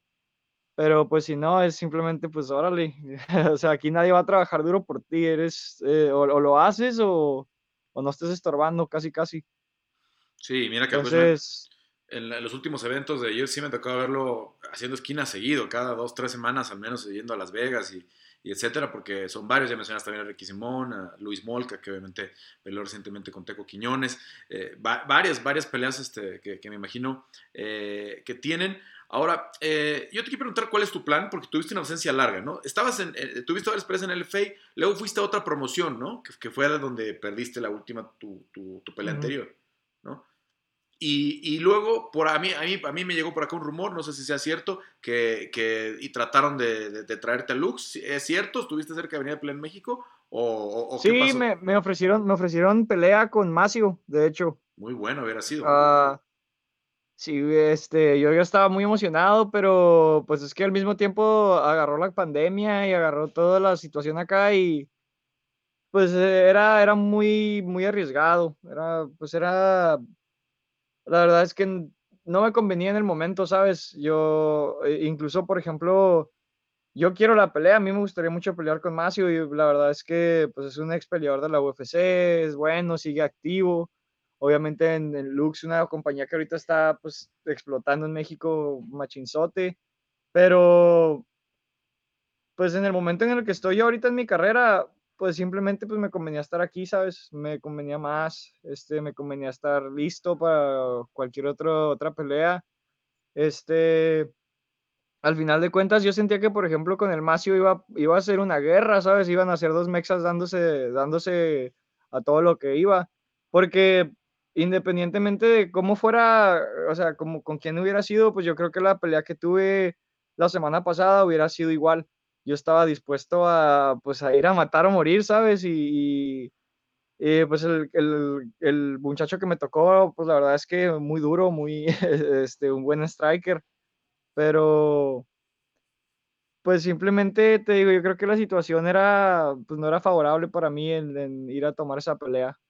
Ahora, ¿qué te dice tu, tu manager? Eh, porque eh, trabajas con la agencia Jason House, que que, ha colocado mucha gente directamente del FA al, al, UFC. ¿Cuál es el plan? ¿Qué te dicen? Vamos a esperar, vamos a tomar otra pelea en el FA, incluso no sé si piensan aspirar al cinturón de, de, tu división antes de ir al UFC o, o, ya estás tú diciendo, pues si de pronto me llega una llamada ahorita que están cayendo peleas este, cada 15 días y, vámonos. ¿Cuál es el, cuál es el pues plan? la verdad es que ese, ese, es el plan, o sea, yo yo estoy listo, yo estoy preparado, yo, yo lo que quiero es pelear otra vez, de hecho, estoy muy emocionado, yo he estado, te digo, he estado viendo mi pelea una y otra vez y, y cosas en las que quiero mejorar, cosas que quiero hacer y, o sea, que ya yo mismo estoy así que yo quiero hacer eso, quiero en la siguiente pelea que eso se vea, o sea, que esta, esta próxima, estas cosas se vean, ¿sabes? Y, y yo estoy muy ansioso por volver, pues simplemente, obviamente lo mejor que me podría pasar ahorita fue que la sería que la UFC me marque y me, y me digan, oye, ¿sabes que tenemos una pelea? ¿Puedes hacer el peso? Pues yo les digo que sí, ¿sabes? Estoy listo, este, estoy ansioso y les diría que sí, pero pues si no, yo creo que otra vez una en LFA, pues no, no, estaría, no estaría de más. Ah, yo en lo personal no estoy apuntando por el, por el cinturón de LFA, pero igual, me, igual, por ejemplo, ahorita está vacante, ah, están buscando a alguien que lo agarre, entonces, pues yo creo que con el desempeño que tuve en la última pelea y, y depende de quién vaya a pelear las próximas peleas, pues peligro y también me den una pelea por el cinturón.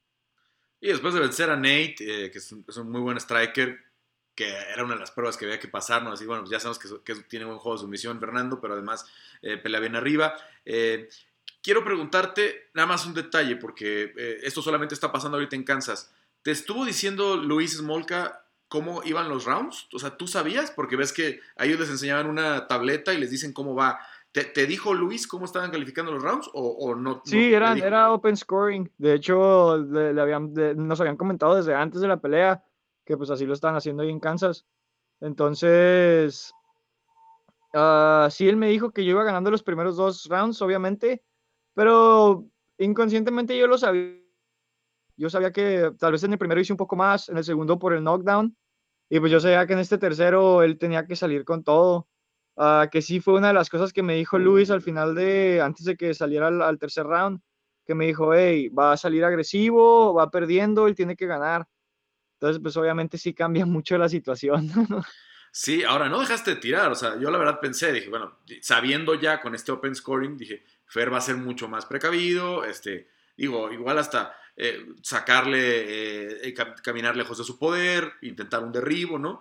Pero no, tú, tú seguiste intercambiando todo el, el, el, tercer round cuando lo obligado era de él, hecho, ¿no? yo, de hecho, de hecho también creo que fue un, po un, poco de mi error por el hecho de haberlo, haberlo esperado tanto. Yo, este, yo creo que si hubiera, si hubiera yo propuesto un poco más en el tercer round, incluso se hubiera visto mejor ese último round porque al mismo tiempo, pues, con las palabras que me dijo Luis y luego justo cuando salimos, yo me acuerdo que lo primero que alcancé a escuchar fue, era su esquina gritándole, ve, ve, ve, ve, tienes que ir, tienes que acabarlo. Entonces mi equivocación fue esperarlo y, y decir, ok, aquí yo cuando entre duro, lo cacho, o sea, yo sé que ya no se va a levantar. Y, y nunca entró, simplemente me empezó a llavear y me empezó a tirar patadas de lejos y cuando yo menos lo esperé ya me había cambiado el ritmo. Entonces, pues yo creo que está, no, no, no me gustó la verdad el, el, open scoring por lo mismo, pero pues son cositas que también técnicamente yo tengo que, que cambiar, ¿sabes? Pues en general buena pelea, se, se, va el tercer round, este, hay que irse acostumbrando porque seguramente esto del open scoring se verá en más comisiones, a lo mejor se ven en, en otros estados, en, sobre todo en Estados Unidos, y a lo mejor se termina adaptando eh, en Las Vegas y en otras eh, donde pues se llevan a cabo la mayoría de los, de los eventos, pero pues sí, eh, ahora sí que mucha gente siempre se queja de, de que al final, ¿no? Pues te sorprende el, el, resultado, pero al menos aquí, si te van robando, digamos, entre comillas, pues ya lo sabes, ¿no? Y ya tienes esta oportunidad sí. de, de, no llegar hasta el final de la pelea y, y sentir que, que, te la, que, te la, que te la robaron, al menos pues dentro de los últimos cinco minutos puedes tratar de hacer algo y, y resolver, ¿no? Eh, sí, pues, exactamente. Yo creo que también por eso es, es, es un buen, ese es un buen, un buen punto para, para rescatar. Pues, pues, muy, muy bien, Fer. Eh, nada más, ¿cómo, cómo se, se, se, llama tu coach? ¿Su nombre completo? Colino Llama. No, el de, el de Chihuahua, eh, Mauricio. ah, dijiste. Mauricio Ramírez. Mauricio Ramírez, que, que tiene el Templanet allá en, en, en, Chihuahua Capital, ¿verdad? Uh -huh. Eh, digo, para, dar el, crédito. ¿Y sigues en contacto con él? Eh, ¿Te sigue, pues digamos, dando, dando consejos todavía de, de Jiu-Jitsu o, o cómo, cómo, está la relación con Mauricio?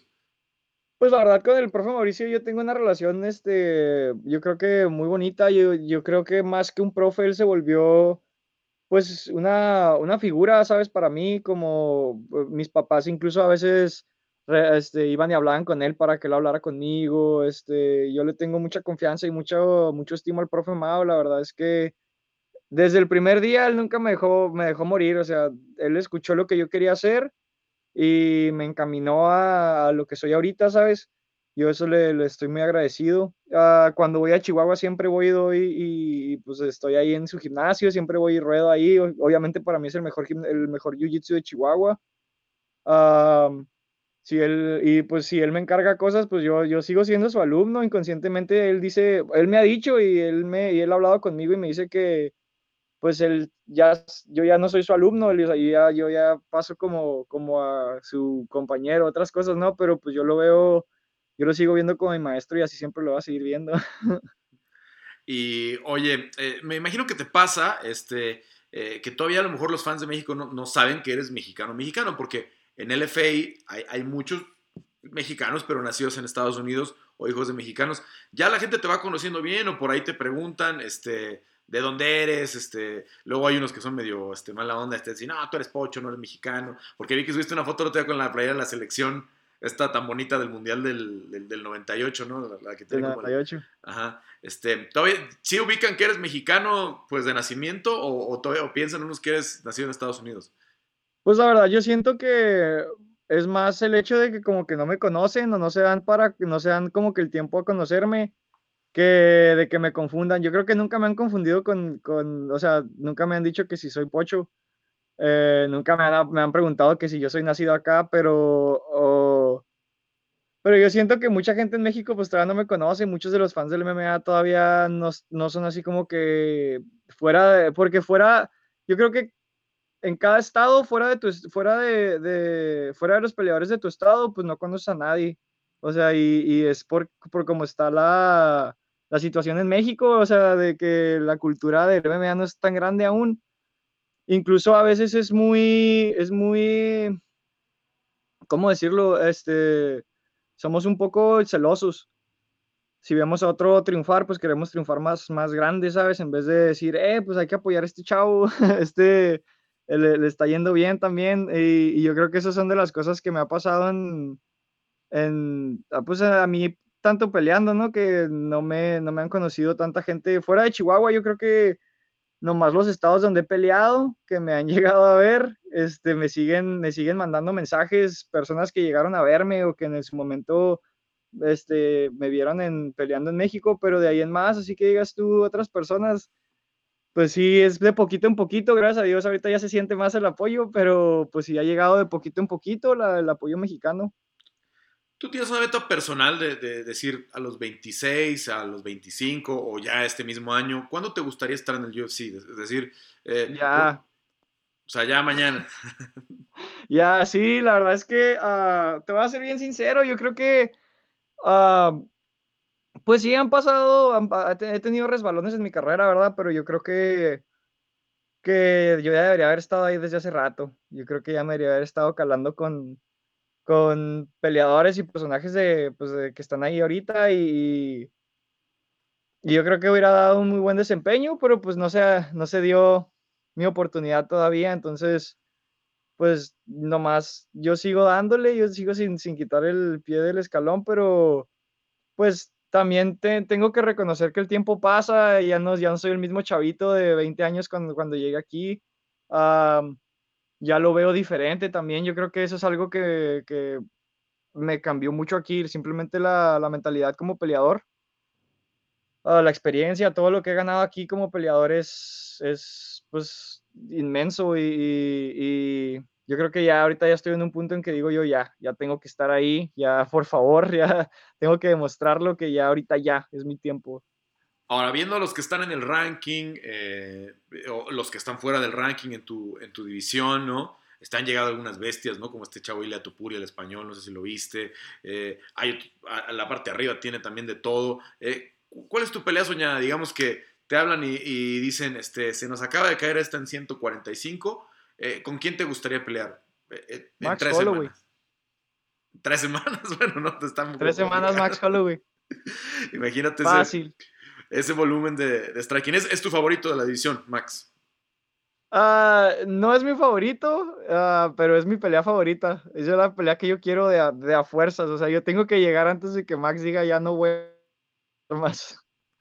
Eh, ¿por, ¿por, qué te gustaría pelear con Max Holloway? ¿El mm. volumen de striking? Eh, ¿El tipo de, pelea que sería? Yo creo que, yo creo que por el volumen de striking y por el hecho de que yo puedo yo sé, yo sé que puedo demostrar que soy un poquito mejor que él. Yo creo que hay mucha gente que, que, que todavía no me ve de esa manera, pero yo siento que puedo, puedo de verdad compararme mucho a, o sea, mejorar incluso el estilo de, Max Holloway y, pues llevarlo a otro nivel, ¿sabes? Yo, yo enseñar que yo puedo ser mejor que él. Yo creo que es una pelea muy buena. Ahora, eh, dices que no es para ti el mejor. ¿Cómo, harías el top 10 ahorita de la división con los que, con los que están? ¿Meterías a Pitbull, por ejemplo? Entre los mejores 145. ¿A, al de Bellator. ¿Al de Bellator? O, nos quedamos con puros de La verdad es que sí, yo creo que sí, pero yo creo que estaría, o, estaría en el número 12 o 12 o 11. Yo creo que la verdad es que ya es diferente, o sea, cuando hablas de Bellator, hay excepciones como Michael Chandler, pero yo creo que sí, el, ahorita el nivel de lo que es 145 y 155 en la UFC está muy por arriba del de Bellator. ¿Y, quiénes serían, o sea, los que más te gustan? El, 1, 2 y 3, por ejemplo. El 1, 2 y 3, pues obviamente yo creo ahorita está Holloway, a Qatar, por las peleas que da, y yo creo que pues Volkanovski, o sea, que el, a mí me gusta mucho cómo pelea Volkanovski. Volkanovski, y bueno, pues si llegas a esta división, naturalmente va a tener latinos, ¿no? Mexicanos, está Mowgli, está Yair, este, está Brian Ortega, que nació en Estados Unidos, pero pues que también es, es, mexicano eh, por sus papás, este, y, habla bien español y, todo, así es que pues es una división donde puede haber muchas guerras, ¿no? Sí, yo creo que a mí me gustaría también, este, yo creo que, de hecho es una pelea que en algún momento, son dos peleas que yo sé que se tienen que dar de a fuerzas si, si es que yo llego a estar en la UFC, que va a ser la de, la de Brian Ortega, porque pues ahí vamos a estar tocándole la puerta, y, pues sí me gustaría mucho también esa pelea. Y porque ahí yo creo que piso, piso o, parados, pues yo sería, yo creo que sería una pelea muy técnica entre Brian y yo.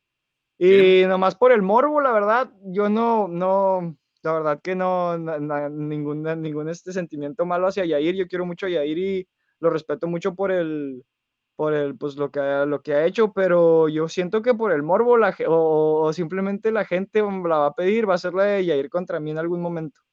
Dos, dos chihuahuenses ahí, este... Dos chihuahuenses, pues sí, o sea, que, que, Dios no quiera, ¿verdad? Que yo quiero, yo quiero que, que si se da a él y tiene la oportunidad que agarre el cinturón él primero, sería excelente, o sea, verlo como campeón representando a México de esa manera, pero pues yo en mis metas me veo en el top 10, me veo pues llegando a ser campeón, entonces yo creo que sería una pelea que tal vez harían. Pues es lo primero, lo primero es visualizar que, que se va a estar ahí, ¿no? Este, no sabemos, como dices, si Max ya se fue a otra división, este, quién, quién sea el campeón para cuando, para cuando tú eh, recorras ese camino. Pero bueno, pues es una división muy divertida, es una división muy competitiva, este, y en donde seguramente cuando llegues vas a, aportar eh, muchísimo.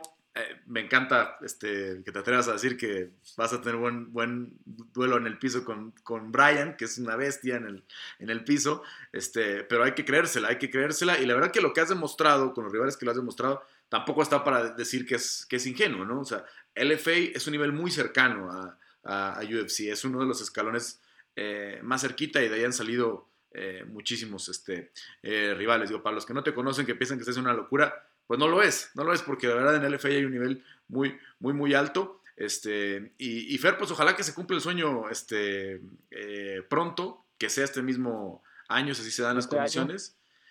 Y, y, si no se da, bueno, pues también estás todavía en una muy buena edad, en una muy buena edad. ¿Cómo te sientes a los 24 eh, físicamente, eh, de tus condiciones, de, camino todavía por, por, recorrer?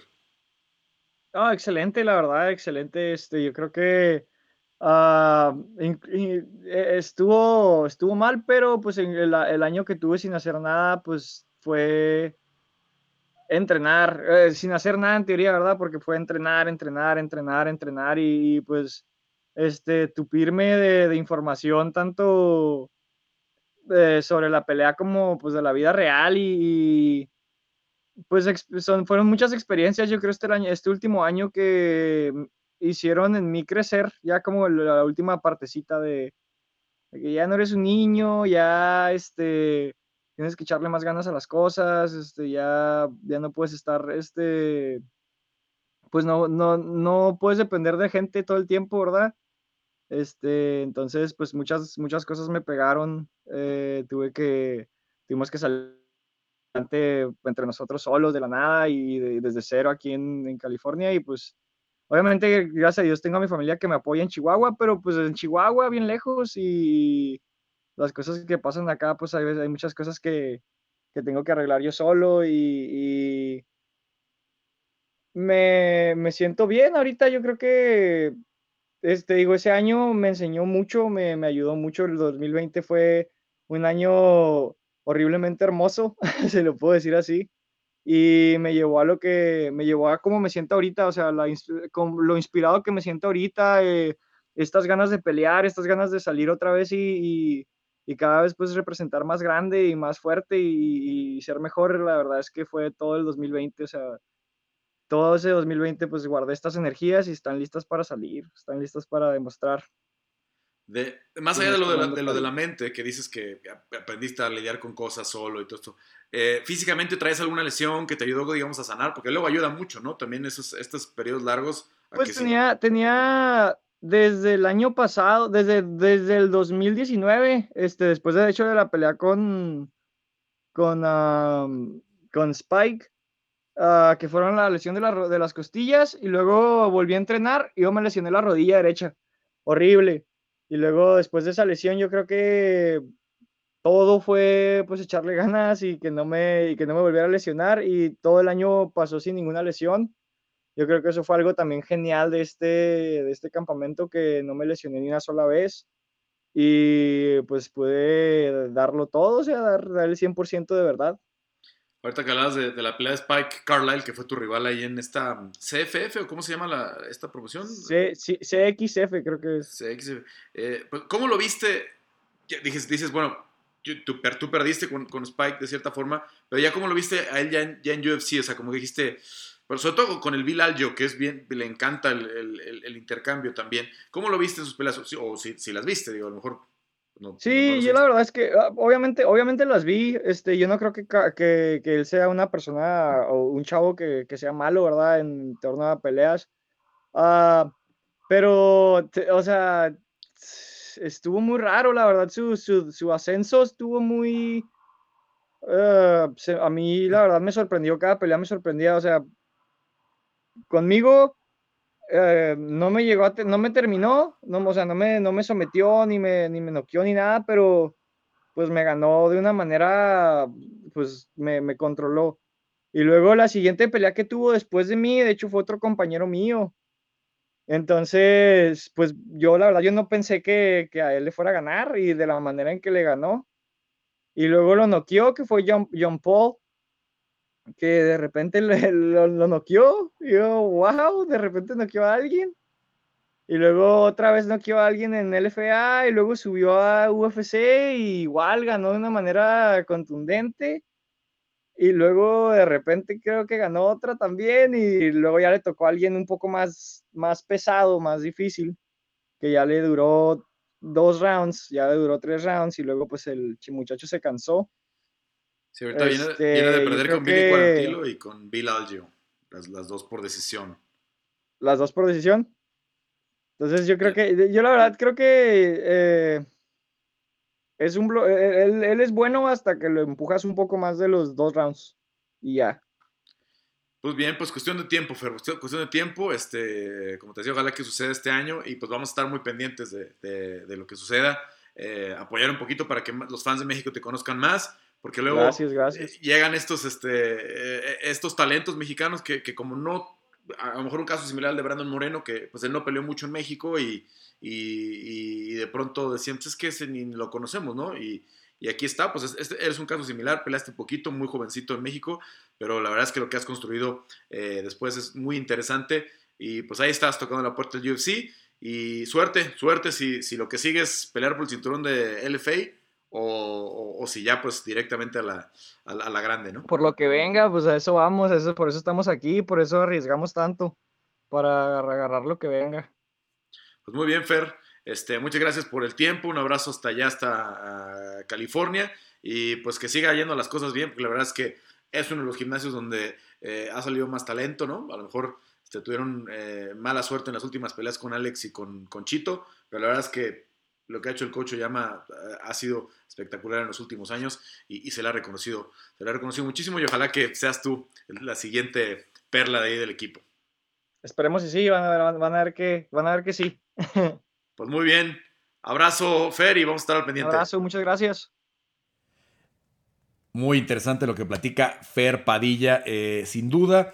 Pronto sabremos más de él, estaremos pendientes de su siguiente pelea y también ojalá que pronto podamos tener de invitado a Víctor Altamirano eh, de la Ciudad de México. Ya estamos ahí estableciendo contacto con él y con su gente. Em, vamos a cerrar eh, las entrevistas de este fin de semana con Alex Islas de UWC, el presidente, el creador hace 12 años de esta liga que pues obviamente eh, al estar en Tijuana, pues ha tenido muchísimo el talento que luego llegó al UFC, como Mowgli Benítez, como Henry Briones, ahí debutó Brandon Moreno, eh, incluso Liz Carmucha antes de llegar al UFC peleó por acá, eh, en, suelo mexicano con... En, sueldo fronterizo como es Tijuana. Y bueno, pues vamos a escuchar un poco de, pues, su visión para esta cartelera. Es la primera vez que van a estar en UFC Fight Pass, es una plataforma muy importante y tienen muy buenas peleas, muy buenas peleas en lo que será el main card que solo es de seis combates en Fight Pass. Aquí nos explica cómo se va a repartir, porque muchos tienen esa duda, cómo se va a repartir la transmisión. Ya me encuentro con Alex Islas, pues ya unos días, eh, este 26 de febrero, eh, UWC 26, Alex, eh, si no me equivoco, el debut en Fight Pass.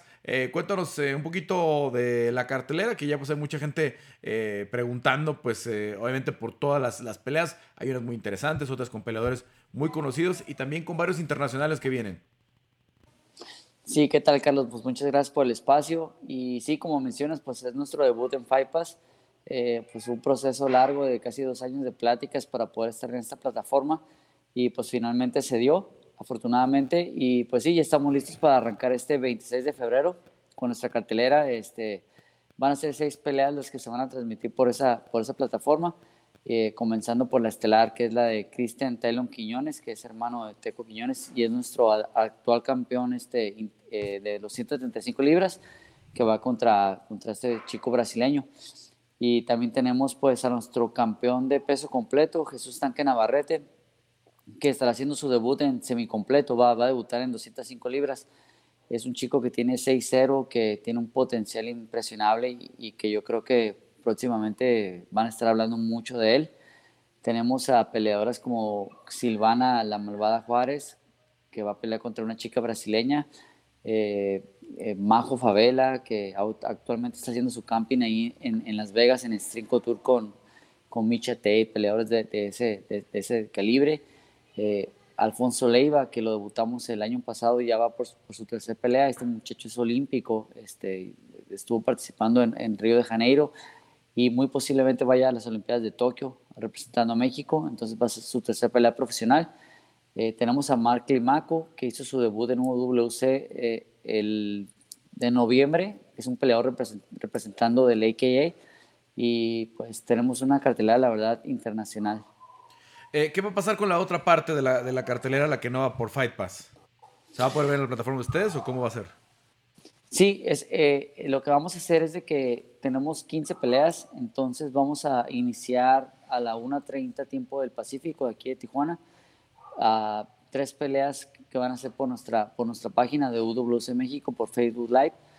Eh, terminando esa, esas tres peleas, eh, a las 3 pm comienza la transmisión por Fight Pass, que son las peleas estelares del, del, del evento, los que te acabo de mencionar y que va a ser como de 3 a 5 y media, 6, 6 pm tiempo del Pacífico, 8 eh, pm de ustedes. Y terminando eso, eh, un breve receso de 30 minutos y las últimas 7 peleas se transmiten otra vez por nuestra página de UWC México, completamente gratis. O sea, digamos que la, parte del main donde está el cinturón, la pelea de, Tylon, es la que va por el, eh, la plataforma de Fight Pass. Me imagino que este horario te lo pidieron ellos, ¿verdad? Para que no se les juntara con alguna otra. Sí, exactamente. Eh, y, también por el tiempo de, pues de ellos, ¿no? De, de, y porque tenemos muchos brasileños en esta cartelera. tenemos en, en, el FIPAS tenemos tres brasileños y por el horario de, Brasil y todo, entonces eh, fue, fue, el horario que nos pidieron. Entonces, pues tuvimos que adelantar un poquito la cartelera pues, en el horario, pero pues terminando, pues tenemos peleas este, que van a poder ver gratis por, por, por nuestra página con peleadores que también ya son muy conocidos como Pablo Sabori que va a pelear también, este, otros peleadores de aquí de la región e inclusive eh, internacionales, ¿no? Pero pues digo, desafortunadamente solo podemos pasar seis peleas por, por Fight Pass, pero pues las demás las pueden ver completamente gratis por nuestra página. Em, leía un comunicado que lanzaron recientemente eh, de esta conexión que tienes con Mowgli, que sé que, es eh, cercano contigo, porque hemos visto en las redes sociales. Peleó en UWC, obviamente, eh, con muchos de los de, los, de Tijuana. Em, ¿Cómo vino esta, negociación para traer a los peleadores del AKA pues, para enriquecer la, la cartelera? Sí, pues Mowgli fue nuestro campeón de 155 libras y fue cuando se fue al TUF y de ahí pues brincó para, para UFC, ¿no? Y eh, pues sí, como bien mencionas, es, muy súper amigo mío. Y a raíz de eso fue de que pudimos tener esa, esa conexión con, con el coach Javier Méndez y, pues traer peleadores de, de, ese gimnasio, ¿no? Que igual son peleadores que tienen dos, tres peleas, pero pues tú sabes que en ese nivel de, de entrenamiento, pues son peleadores que entrenan con ex campeones o campeones de UFC. Entonces, este, hemos traído peleadores franceses. En, este, en esta ocasión vamos a debutar a un peleador de Kuwait que entrena en San José, California, en EKJ, y pues eso nos, nos ayuda mucho a tener esta, esta relación y, y, este, ese trato con, pues que les damos a, a, a, esos peleadores, ¿no? Que a veces les da miedo venir a, pelear a México, ¿no? Porque pues piensan que, que, pues no se les va a dar un buen trato y todo, pero afortunadamente ya han visto pues de cómo, cómo se les trata aquí en UWC y pues cada vez quieren venir a pelear más. En esta ocasión vienen tres, pero para abril vienen cuatro de representantes de, de AKA. Em, ya que mencionas abril, ¿cuántas carteleras piensan hacer entonces este año? Y me imagino que ahorita de momento, pues todas ahí en el entran, ¿verdad? Tomando en cuenta que, que no sabemos para cuándo va a poder entrar la gente. Sí, eh, son seis este año por, por, por UFC Fight Pass, eh, pero con opción a quizás hacer ocho. Entonces todo depende de, cómo vaya lo de la pandemia, pero seis son garantizadas, eh, comenzando el 26 de febrero y la siguiente el 30 de abril, y así sucesivamente. Y eh, en el Entran sí, ahorita adaptamos ahí este, eh, pues toda la producción para llevar esos seis eventos ahí, porque no sabemos qué va a pasar, en, no sé, en, junio, en, en el verano, ¿no? Entonces, este, ahorita pues la verdad no, no, pues no nos interesa mucho lo, la cuestión de la taquilla, es más como proyectarnos a, a nivel este, internacional. Y, y, pues los que no conocen las instalaciones del Entran, eh, pues es un gimnasio de cuatro pisos, tú conoces a, Raúl Arbizu, ¿no? Es un gimnasio impresionante, yo creo que es uno de los más grandes de, de Latinoamérica, de México, no me queda la menor duda y pues adaptamos toda la producción ahí para que, para que se lleve a cabo ahí y como son pocas personas en realidad, pues este, eh, se lleva sin, sin ningún problema. Em, tienes varios peleadores en esta cartelera que, que, a lo mejor ya están tocando las puertas del UFC, ¿no? Este, Tailón, que vimos por ahí que a lo mejor están tratando de llevarlo al de Ultimate Fighter, eh, a, a, Silvana, que ya, ya mucha gente en México y obviamente en Argentina la conoce y, y saben eh, de su potencial. Eh, Pablo, eh, Majo, que decías, pues está haciendo el camp ya con, gente de, primer nivel. Pues ha sido una de las funciones de, UWC, ¿no? proyectar el talento mexicano ya, pues ya desde hace muchos años, ¿no? Este, ¿Cuándo fue el primer evento que organizaste tú? Vamos a cumplir 12 años, de hecho ya los cumplimos, fue, este, en este mes y, y es el evento número 25. Y la verdad que sí, mi filosofía es esa, ¿no? Este, debutar peleadores, darles la oportunidad a peleadores que, que, creo que ya están listos para, para, pelear profesionalmente, como fue el caso de Brandon, que lo debutamos a los, Brandon, Brandon Moreno, que lo debutamos a los 17 años, ¿no? Eh, y esa es mi, pues la verdad que esa es mi labor, ¿no? La, la filosofía que yo tengo, debutar peleadores que yo creo que están listos para proyectarlos y que en un futuro se vayan a, a ligas como Bellator o UFC eh, ahorita, como bien mencionas, hay varios que, están aquí entrenando. Digo, menciono a Raúl Arbizu porque pues estamos aquí en Tijuana, pero ahorita tiene peleadores de todos lados del mundo. Tiene ecuatorianos, colombianos, eh, argentinos, de todos lados, venezolanos. Entonces, este, eso nos facilita un poco la labor de, de, hacer un evento internacional porque son peleadores que ya están aquí. Lo difícil es conseguirles rivales porque son peleadores que ya tienen mucha experiencia. Eh, y pues yo, a mí me gustaría en un futuro ver a, un Jesús Navarrete, a Majo Favela, Alfonso Leiva, verlos en, UFC, ¿no? Que, que, sean los futuros Mowgli Benítez, Henry Briones, eh, Brandon Moreno, que, que, que representen no, no, nada más a, a, a, Tijuana, sino a México, ¿no? Y, y, pues la verdad que para mí me llena de orgullo poner mi, mi, granito de arena y que ellos se vayan para, para esas ligas. Ya que eh, el caso Leiva y Navarrete son de los que más fe les tiene o de los que más nos habla en los últimos meses el, coach Arbizu. Eh, ¿cómo, ¿cómo, es el, cómo vas a Navarrete, pues ya faltando tan poquitos días, en 205? Porque era un, era un completo grande, ¿no? Era, era un completo grande. Yo, vi la última pelea que tuve ahí en UWC. Eh, ¿Cómo está para 205 libras? Está impresionante. La verdad que, que, teníamos un poquito de, miedo en, en, saber si podía bajar a, a, las 205 libras. Ahorita está creo como a 10 libras, o sea, va a cortar bien poco. Y su, su, su transformación ha sido impresionante gracias a que tiene un coach de acondicionamiento aquí en Tijuana que se llama Andy Caballero, que lo ha ayudado mucho, es un nutrióloga. Y este, la verdad que es un chico de 22 años, creo que tiene 22, que tiene un talento no, o sea, muy, poca gente a lo mejor lo conoce todavía a nivel nacional o, Latinoamérica, pero lo van a conocer. Y créanme que este muchacho está para llegar en este peso, en 205 a, un nivel internacional. En, peso completo no, porque pues tú sabes que ya son peleadores de 6'5, 6'6, de 2 metros, ¿no? Eh, él en 205 tiene un potencial increíble y si se logra mantener esta categoría, no tengo la menor duda que, que nos va a representar en, quizá en uno o dos años y Alfonso Leiva, pues es un peleador que, que hizo su transformación de, de luchador este, olímpico al MMA y pues ya va por su tercer pelea profesional y va a ser con nosotros las tres. Y muy posiblemente vaya a un nacional en, eh, en marzo para representar a México en, en, en, Tokio, en las Olimpiadas de Tokio. Entonces imagínate tener un peleador doble olímpico y que sus tres primeras peleas son en WC y que quizás siga su carrera en MMA y que en un futuro lo veamos por allá, pues nos llena de orgullo. Silvana, eh, pues, una peleadora experimentada, eh, Majo también, y pues, ¿por qué no los, los peleadores de que lleno como, como Mark Climaco, que, que es un peleador que tiene pocas peleas, pero le, le, ganó un cinta negra de Brasil que tenía 6-0, igual Siqueira, y tenía un año sin pelear porque está lesionado.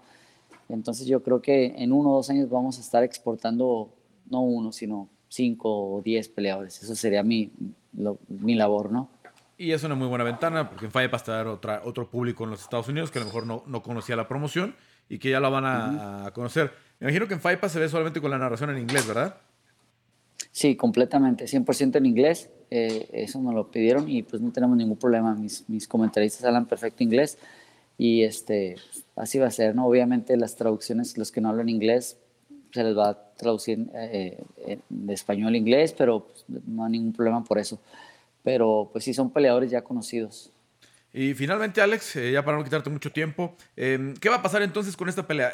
era cinturón interino, ¿verdad? El que tenía Tailón ya lo van a unificar, ya va a quedar con, con, Matos, ¿verdad? El que sea ya va a ser el campeón absoluto de, de UWC.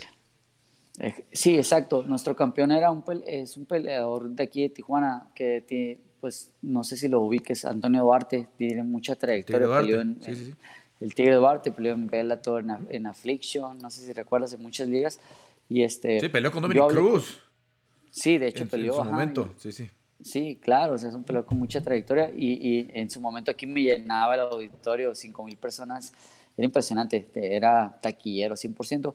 Yo hablé con él y pues no ha peleado en un año y le, le pregunté cuál era, era, su plan para este 2021 y me dijo que no se sentía este, apto para pelear ahorita porque aquí están cerrados la mayoría de los gimnasios, él no entrena ahorita en Entram, entonces este, no podía hacer un campamento. Ah, eh, última pelea la hizo su campamento en, en, en AKA con Mowgli, ahorita no puede cruzar porque pues, eh, los visas de turista no, se puede, no podemos cruzar. Entonces eh, me dice, pues que no. Entonces decidimos ser campeón absoluto a Tylon. Y este, pues es un peleador que tiene 24 años, pero tiene 20 peleas casi. Es peleador veterano joven. Y, este, y va contra un peleador que también tiene 20 peleas. Entonces va a ser una pelea, yo creo que muy, muy explosiva, esa estelar. Sí, Matos, que acá en la, en la, parte de la Ciudad de México se le ha visto en, promociones locales y mucha gente eh, también lo conoce y lo ubica eh, perfectamente. Pues buena estelar, buena cartelera, eh, Alex, y pues que tengan mucha suerte en esta, en esta bienvenida a, a Faipas, que haya finalizaciones, que haya highlights importantes para que pues el público también internacional conozca más sobre la promoción. Sí, así va a ser, créeme que así va a ser. Nos hubiera gustado tener más peleas, pero pues solamente nos permitieron tener seis en este primer evento pero los que no, los, los, que vean en Fight Pass pueden ver también en Facebook las peleas que tenemos, como la del Gallo Sabori, este, por mencionar algunas, este, son peleas de, de, inclusive tenemos una pelea que no va a estar en Fight Pass, que también es un brasileño contra un chico del DF, y pues tenemos, pues, te digo, 16 peleas, así que esperemos contar con su apoyo este próximo 26 de febrero. Bueno, desde las 3.30 de la tarde, tiempo del centro, 1.30 del Pacífico, arrancan las preliminares. Luego la cartelera estelar de Fight Pass a las 3.30 del Pacífico, 5.30 eh, de la Ciudad de México. Y después. A las 3. 3 de la Ciudad de México, perdón. A la, la, Fight Pass empieza a las 3 del Pacífico, 5, de, la Ciudad de México. Exacto. Y, termina, ponen. Y terminando, pues ya las, las, van a hacer un intermedio y arrancan otra vez en, en, en Facebook, ¿no? Para aquellos que todavía no tienen acceso a la plataforma eh, de Fight Pass, pues podrán ver la mayoría de la cartelera. Sí, inclusive fíjate, hay una cosa que, por ejemplo, ahorita eh, hay una promoción en Fight Pass de que la gente puede, la que no tiene la, la no ha descargado todavía la aplicación, eh, tiene una semana gratis. O sea, inclusive si el lunes la descarga, eh, puede ver el evento gratis, ¿no? No les van a cobrar absolutamente nada por Fight Pass. Y, y pues si, si no la descargaron, pues creo que sale como 7.99 entonces, dólares. Entonces no, no es tanto, ¿no?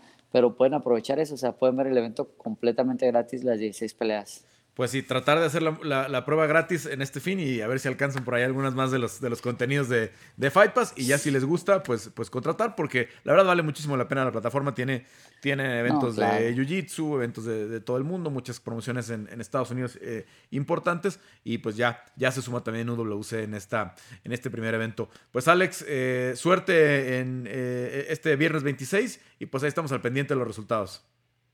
Claro que sí, Carlos, te agradezco mucho tu espacio. Abrazo. Listo, pues, pues mucho contenido esta semana. Eh, obviamente hubo mucho movimiento. Eh, ya estamos muy cerquita de eh, poder, pues, asegurar la cobertura allá desde Las Vegas unas cuantas semanas. Vamos a ver de cuánto se dan. Obviamente, las suscripciones en YouTube, las compartidas, los likes en, en Facebook que se suscriban al podcast en Spotify, en, em, en todas las plataformas como Apple Podcast, eh, como Google Podcast eh, y muchas otras donde también se sube automáticamente este, esta edición. Ayuda muchísimo, pero las suscripciones en Facebook son lo más importante. Ustedes tienen pues ya lo saben, un par de días de anticipación para seguir el podcast. Desde el domingo por la noche lo pueden seguir ahí. Ya el martes es público y tenemos mucho más de qué platicar. Pero yo les agradezco mucho de la forma en la que puedan eh, ayudar para que continúen estas coberturas y ojalá, ojalá que vengan semanas de mucha información, de muchas notas que obviamente les vamos a estar compartiendo aquí en exclusiva en la plataforma de MMA por Carlos contra Legaspi, Papá Legaspi en eh, YouTube y ya lo saben, todas las redes, Instagram, eh, Facebook Spotify, Apple Podcast, donde ustedes los quieran seguir. Les agradecemos muchísimo el apoyo y recuerden, siempre peleando. Regresamos la próxima semana con el episodio número 8 y veremos, veremos, veremos cómo le fue al argentino Marcelo Rojo en su debut ya dentro del UFC en contra de Jaoni Barcelos.